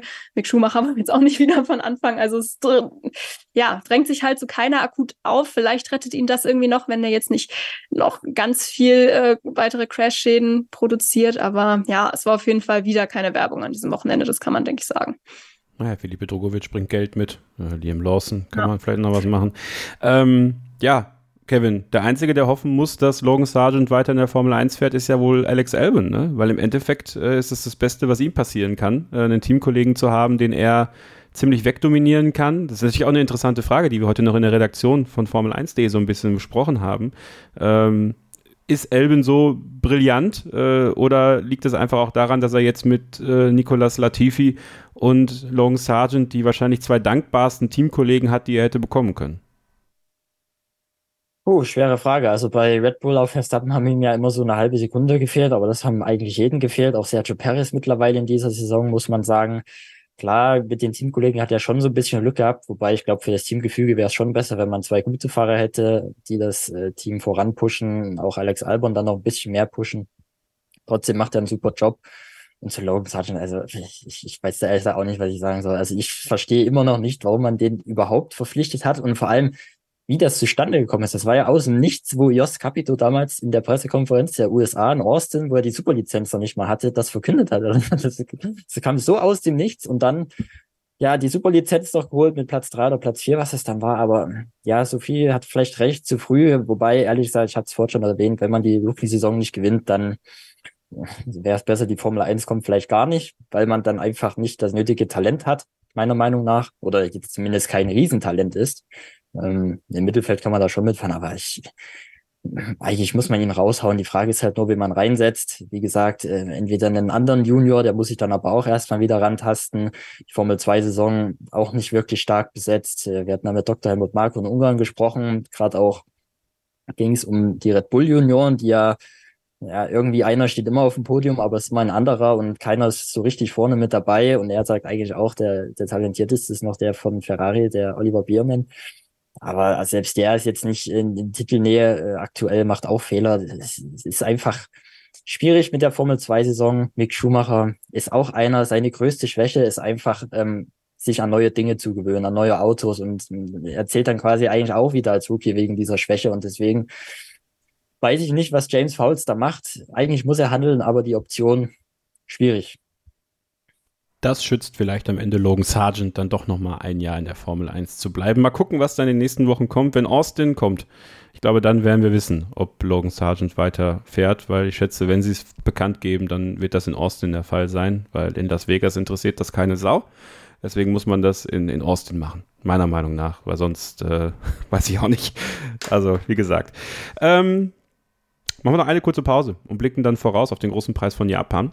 Das ist nämlich ein ganz, ganz toller Ort, Suzuka. Ähm, steht auf meiner Bucketlist auf jeden Fall auch. Äh, vielleicht auch auf äh, der von meinen beiden MitstreiterInnen. Und wir machen diese Pause jetzt und hören uns dann gleich wieder. Hier bei Starting Grid, dem Formel 1 Podcast auf meinsportpodcast.de. Schatz, ich bin neu verliebt. Was? Drüben. Das ist er. Aber das ist ein Auto. Ja, eben. Mit ihm habe ich alles richtig gemacht. Wunschauto einfach kaufen, verkaufen oder leasen. Bei Autoscout24. Alles richtig gemacht. Ein letztes Mal zurück hier bei Starting Grid, dem Formel 1 Podcast auf meinsportpodcast.de. Lange Ausgabe heute, aber es gab, finde ich, eine Menge zu besprechen über den großen Preis von Singapur und auch über ein paar Fahrer und ein paar Teams. Aber Singapur liegt jetzt hinter uns. Wir gehen jetzt ab in das Land der aufgehenden Sonne, Japan, Suzuka. Ein Traditionsort in der Formel 1. Auf meiner Bucketlist ist es, einmal in Suzuka zu sein. Ich habe, als ich jetzt mit den Kolleginnen und Kollegen vom Motorsport Network äh, sprechen konnte, die alle von Suzuka geschwärmt haben, noch mehr Lust darauf, mal nach Suzuka zu fahren und das zu erleben. Sophie, äh, für dich auch ein Ort, wo du sagst, ja, den würde ich gerne mal live erleben? Gefühlt habe ich irgendwie alle Orte fast auf meiner Bucketlist. Also nein, alle stimmt nicht. Also ich meine, in Saudi-Arabien warst so. du ja schon. Ich wollte gerade sagen, nicht viel Formel 1, aber ja, Katar brauche ich auch nicht unbedingt. Also Abu Dhabi ist jetzt auch nicht das beste Rennen, von daher gut, alle war ein bisschen übertrieben, aber ja, Japan ist bestimmt eines der interessanteren Rennen. Ähm, ich glaube, es ist auch schon ein ganz schöner Kulturschock, ehrlicherweise. Ich war jetzt noch nie da, aber ich stelle es mir auf jeden Fall immer so vor. Und ähm, gut, vielleicht auch nochmal was anderes als Tokio oder so, wo es ja wirklich mega voll ist. Ich glaube, ähm, Suzuka ist ja wahrscheinlich eher so ein bisschen irgendwo im Nirgendwo. Aber ja, ich finde die Strecke ist mega, einfach weil die halt so viel bietet ähm, mit den S-Kurven, mit dieser 130R und so weiter und so fort. Also einfach ähm, echt eine geile Strecke. Die Fans sind, glaube ich, auch echt cool drauf. Also echt verrückt mit den ganzen Kostümen, den Plakaten. Ähm, ich erinnere mich noch an diesen Vettel-Fan letztes Jahr, der immer die, die deutsche Nationalhymne gesungen hat. Also ja, einfach richtig wild. Ähm, natürlich auch, ja, viel Historisches da schon passiert, was Titelentscheidungen etc. angeht. Also ja, auf jeden Fall sehr, sehr spannendes Rennen. Und irgendwann wenn es sich anbietet, würde ich auf jeden Fall nicht Nein sagen. Der kommt bestimmt mit Hülkenberg-Montur in diesem Jahr wieder. Ja. Kevin, wie sieht es bei dir aus? Suzuka? Ja, absolut auf der Bucketlist. Vielleicht ja schon eher als erwartet, wenn ich da so Richtung nächstes Jahr schiele, wenn ich ehrlich bin. Ähm, ich plane auf jeden Fall mal in Japan Urlaub zu machen, mir die Kultur ähm, anzuschauen, auch Tokio, die Stadt. Ähm, bin gerade so ein bisschen auch dabei, Japanisch zu lernen, äh, mit Startschwierigkeiten mit den ganzen Schriftzeichen, aber ich, ich bleib dran und mal gucken, was sich da gibt. Suzuka auf jeden Fall. Ja, das sagen die Fahrer auch immer. Wahrscheinlich mit die beste Strecke im Formel 1 Rennkalender vom Flow her einfach der erste Sektor mit den S's. Ist einfach eine, eine Top-Strecke zum Fahren und die Japaner, die Fans, was die da alles immer mitbringen zu dem Rennen an Kostümen und so weiter, das ist auch immer eine, eine wahre Show. Nächstes Jahr das Rennen dann ja ähm, Rennen Nummer vier, dann ja in äh, Anfang April Danach kommt dann China. Das hat man ja ein bisschen umgeordnet. Jetzt also nochmal im September. Also mal schauen. Ich versuche es auf jeden Fall einzurichten. Ja, aber erstmal können wir natürlich auf das schauen, was uns dieses Jahr erwartet. Wir haben ja durch dich auch äh, über Pacetech, den Technologiepartner von Formel1.de, so ein bisschen einen Einblick äh, in das, was datenseitig möglich ist. Wer, ja, es ist ja diese Frage wer kann Red Bull auf die Pelle rücken? Muss man davon ausgehen, dass Red Bull wieder vorne wegfährt? Also geht das so Hand in Hand? Ja, man muss davon ausgehen, dass Red Bull wieder relativ dominant sein wird. Das ist eine Strecke, die dem Auto liegen sollte. Schnelle Kurven, mittelschnelle Kurven, geraden, Power ist auch irgendwie wichtig, sehr viel Vollgasanteil, wobei wir schon viele Kurven haben, sehr hohe Geschwindigkeiten generell auf die komplette Runde. Ich rechne da am ehesten noch mit McLaren, weil die in den schnellen Kurven sehr gut sind. Das hat man ja in Silverstone gesehen. Und ehrlich gesagt, wenn man sich Silverstone anschaut, dann muss man sagen, dass der Red Bull eigentlich auch gar nicht mal so weit vorne war. Also das könnte vielleicht ein bisschen Mut machen. Da war McLaren und auch Mercedes, die waren relativ nah dran. Ferrari, glaube ich, die könnten Probleme haben. Schnelle Kurven, da ist das Auto ja immer ein bisschen instabil. Da rutscht das zu sehr. Reifenverschleiß natürlich wird ein Riesenthema sein in Japan bei dieser ganzen Belastung. Deswegen Ferrari wahrscheinlich eher schwächer, deutlich schwächer als in Singapur. Mit denen rechne ich dann nicht davon in diesem Kampf. Ähm, zudem auch in Japan, wir haben es schon oft erlebt, sehr windig immer, dass da auch mal ja, Hurricane-Warnungen sind und wenn da der Wind noch bläst, das äh, schadet vor allem zwei Autos. Der Williams ist sehr windanfällig und eben auch der Ferrari, weil er so instabil ist. Deswegen Japan schwieriges Pflaster wahrscheinlich für die Scuderia, wobei das dann wahrscheinlich so ein bisschen diese Probe ist, ob man jetzt mit dem Auto wirklich Fortschritte gemacht hat oder ob, wie ich das persönlich glaube, die letzten beiden Strecken einfach nur dem Auto gelegen haben mit Monza und mit Singapur. Das wird auf jeden Fall interessant zu sehen sein. McLaren äh, finde ich als Stichwort ganz toll. Piastri bekommt ja, um auch das nochmal mit reinzuholen, Sophie, jetzt das Update, was Norris schon in Singapur hatte. Auch ein wichtiges Rennen für ihn dann jetzt, ne? Also nachdem Norris ja so brillieren konnte und wir wissen ja, dass die beiden, glaube ich, auch schon intern einen sehr eifernden Wettkampf darum haben, wer da die besseren Ergebnisse einfährt und auch Norris natürlich den Druck durch Piastri bemerkt und Piastri zeigen möchte, ja, ja, ähm, mit mir kann man auch zukünftig rechnen. Ich glaube, das könnte sehr spannend werden zwischen den beiden an diesem Wochenende. Ja, schön wär's. Also ähm, ich habe es ja jetzt vorhin schon über Singapur gesagt. Da konnte man es ja leider nicht so ganz gut beurteilen, auch aufgrund des Verkehrs etc. und aufgrund der verschiedenen Startpositionen. Ansonsten waren die da, glaube ich, auch vielleicht nicht ganz auf Augenhöhe, aber trotzdem ähm, beide sehr solide unterwegs. Und gerade mit dem Update, wenn dann beide gleiche Vorzeichen haben, bin ich auf jeden Fall auch sehr, sehr gespannt, ähm, ja, was sie da liefern können, weil, ja, wie auch vorhin schon so angerissen, also wenn PSG da Norris ordentlich Feuer unterm Hintern machen kann, dann ähm, wäre das auf jeden Fall sehr, sehr spannend, glaube ich, weiterhin für die interne Teamdynamik. Und ich glaube, Oscar Piastri wird sich auch sehr freuen, weil man muss sagen, was die Statistik angeht, da liegt er aktuell schon sehr, sehr deutlich hinter Lando Norris. Also ähm, ja, spiegelt vielleicht die Leistung nicht ganz wieder, wenn man halt dieses Rookie-Dasein so ein bisschen abzieht.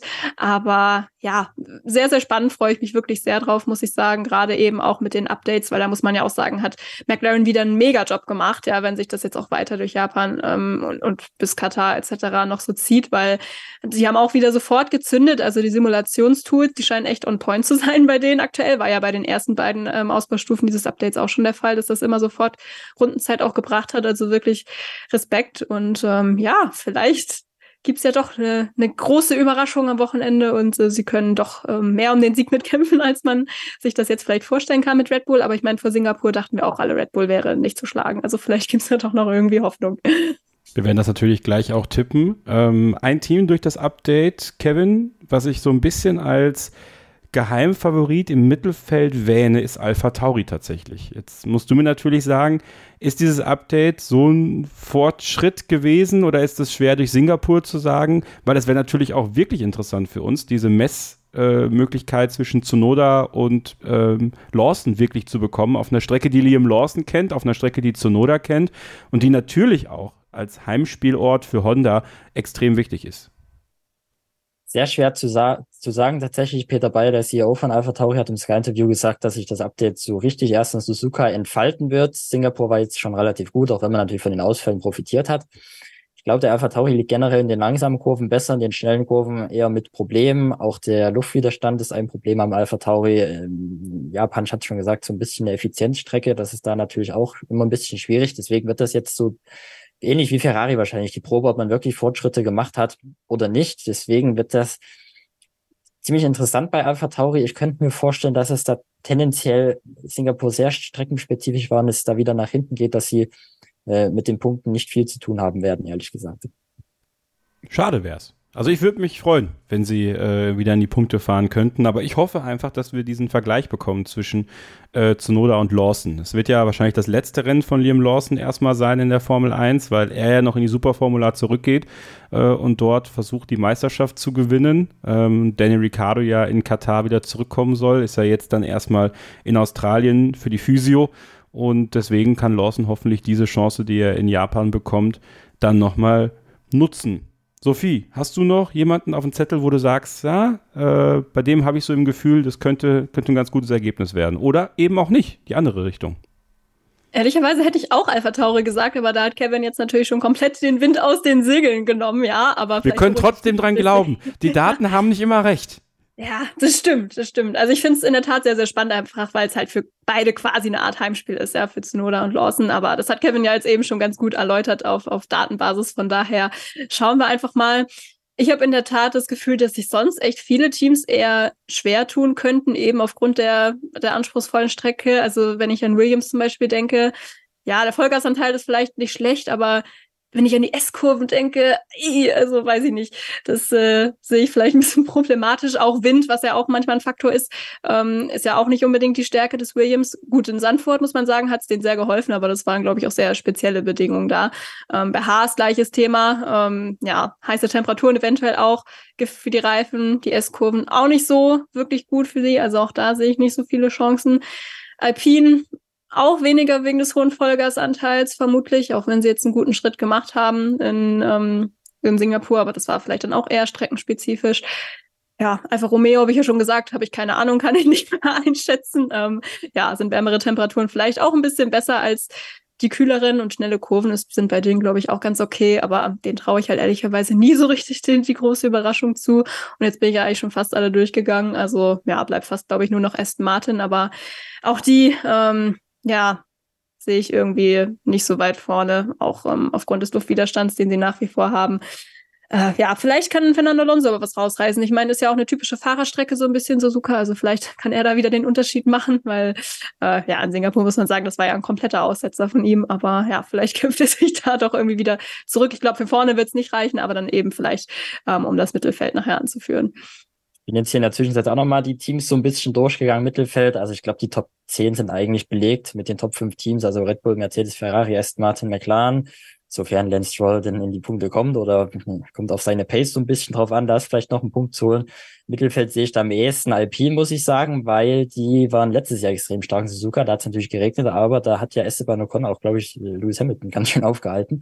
Die hatten da richtig dicke Punkte mitgenommen. Und Alfa Romeo, die haben immer so ein bisschen Probleme beim Reifen aufwärmen, die höheren Temperaturen, die könnten da natürlich helfen. Zudem in Ungarn waren sie gut, das sind ja so mittelschnelle Kurven gewesen. Suzuka gibt's da auch einige, wobei es ja dann schon eher in diesen richtig schnellen Bereich geht im ersten Sektor.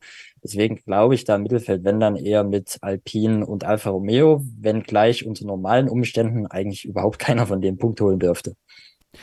Mal gespannt, wer hier bei uns Punkte holt im Tippspiel. Da kommen wir jetzt mal drauf. Äh, in Singapur war es eine Nullnummer für Sophie und mich. Christian Himmervoll hat immerhin einen Punkt eingesammelt. Also dieses Podium haben wir alle nicht vorher gesehen. Deswegen bleibt Sophie in unserer internen Wertung mit 37,5 Punkten auf 1. Die MST-Redaktion jetzt bei 30,5 Punkten auf 2 und ich bleibe bei 29 Punkten auf Rang 3.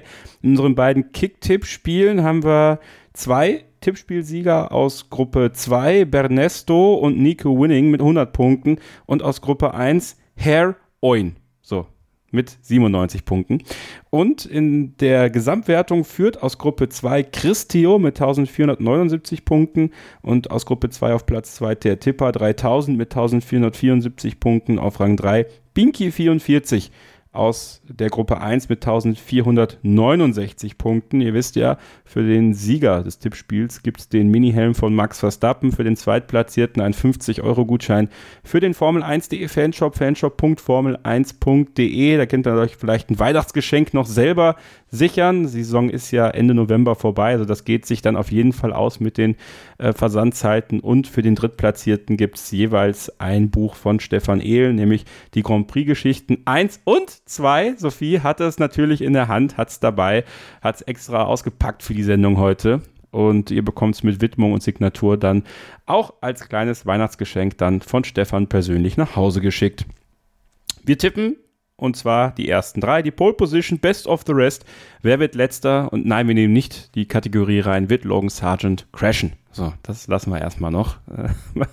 Obwohl die Chancen gut stehen, dass es in Suzuka passiert. Liebe Sophie, fangen wir an. Ja, Pole Position, mal wieder altbewährter Tipp, Max Verstappen. ähm, Podium, Max Verstappen vor Lennon Norris und Lewis Hamilton. Best of the Rest dementsprechend McLaren. Und letzter sage ich, pff, na, da Logan Sargent jetzt so langweilig wäre, sage ich einfach mal Yuki Tsunoda. Oh, da gibt es aber den Stich ja, ins japanische Herz jetzt Tut an der mir leid, Stelle. Yuki. Ja. so er will es verkraften können.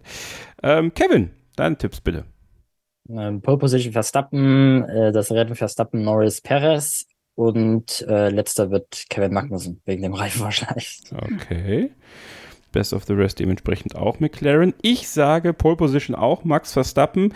Auf dem Podium Max Verstappen vor Lewis Hamilton und Obacht, Oscar Piastri. Deswegen für mich Best of the Rest Mercedes. Und letzter wird bei mir Nico Hülkenberg. Aus denselben Gründen, nur ich wollte nicht Kevin Magnussen sagen. Sondern, also ich will auch nicht Nico Hülkenberg sagen. Nicht falsch verstehen, Freunde. Ja? Ich möchte nicht, dass er letzter wird, aber ich befürchte, diesmal ist er dran. Damit mache ich das Buch zu. Wir machen diesen Podcast dicht für heute. Schön, dass ihr dabei wart und vielen Dank an Sophie, dass sie heute natürlich auch mit dabei war. Wie immer gerne. Und auch an dich, Kevin. Schön, dass du dabei warst. Hat sehr viel Spaß gemacht und äh, hoffentlich bald mal wieder. Ja, mir hat es auch viel Spaß gemacht. Danke, dass ich dabei sein durfte und bis zum nächsten Mal. Nächste Woche wird dann Daniel Windolf hier zu Gast sein, der Videomeister von Formel1.de. Den habe ich für nächste Woche mal hier in dem Podcast berufen. Deswegen könnt ihr euch da auch schon drauf freuen. Abonniert den Podcast da, wo ihr ihn abonnieren könnt, bei Spotify, Apple Podcast und wo auch immer ihr Podcasts hört. Gerne auch eine Rezension dalassen, wenn ihr möchtet, oder eine Bewertung bei Spotify. Das wird uns sehr freuen. Und nun bleibt mir noch zu sagen, dass die Sessions für Hardcore-Fans zu besten Sendezeiten äh, laufen, natürlich in Japan. Halb fünf für das erste freie Training, 8 Uhr morgens für das zweite, dann halb fünf am Samstagmorgen und 8 Uhr am Samstagmorgen fürs dritte Freitraining und die Qualifikation. Und das Rennen beginnt um 7 Uhr deutscher Zeit. Also da müsst ihr dann nochmal ein bisschen früher raus. Aber es wird sich lohnen. Das wird sicherlich ein tolles Rennwochenende. Und da sprechen wir dann nächste Woche drüber hier bei Starting Grid, dem Formel 1 Podcast auf meinsportpodcast.de. Bis dahin bleibt ihr bitte gesund, passt aufeinander auf und keep racing. Starting Grid, die Formel 1 Show mit Kevin Scheuren und Sophie Affeld in Zusammenarbeit mit motorsporttotal.com und Formel1.de. Keep racing auf meinsportpodcast.de. Schatz, ich bin neu verliebt. Was? Drüben. Das ist er. Aber das ist ein Auto. Ja, eben. Mit ihm habe ich alles richtig gemacht. Wunschauto einfach kaufen, verkaufen oder leasen. Bei Autoscout24. Alles richtig gemacht. Wie baut man eine harmonische Beziehung zu seinem Hund auf? Puh, gar nicht so leicht. Und deshalb frage ich nach, wie es anderen Hundeeltern gelingt, beziehungsweise wie die daran arbeiten. Bei Iswas Dog reden wir dann drüber. Alle 14 Tage neu mit mir, Malte Asmus und unserer Expertin für eine harmonische Mensch-Hund-Beziehung, Melanie Lippisch. Ist was, Doc? Mit Malte Asmus. Überall, wo es Podcasts gibt. Oh.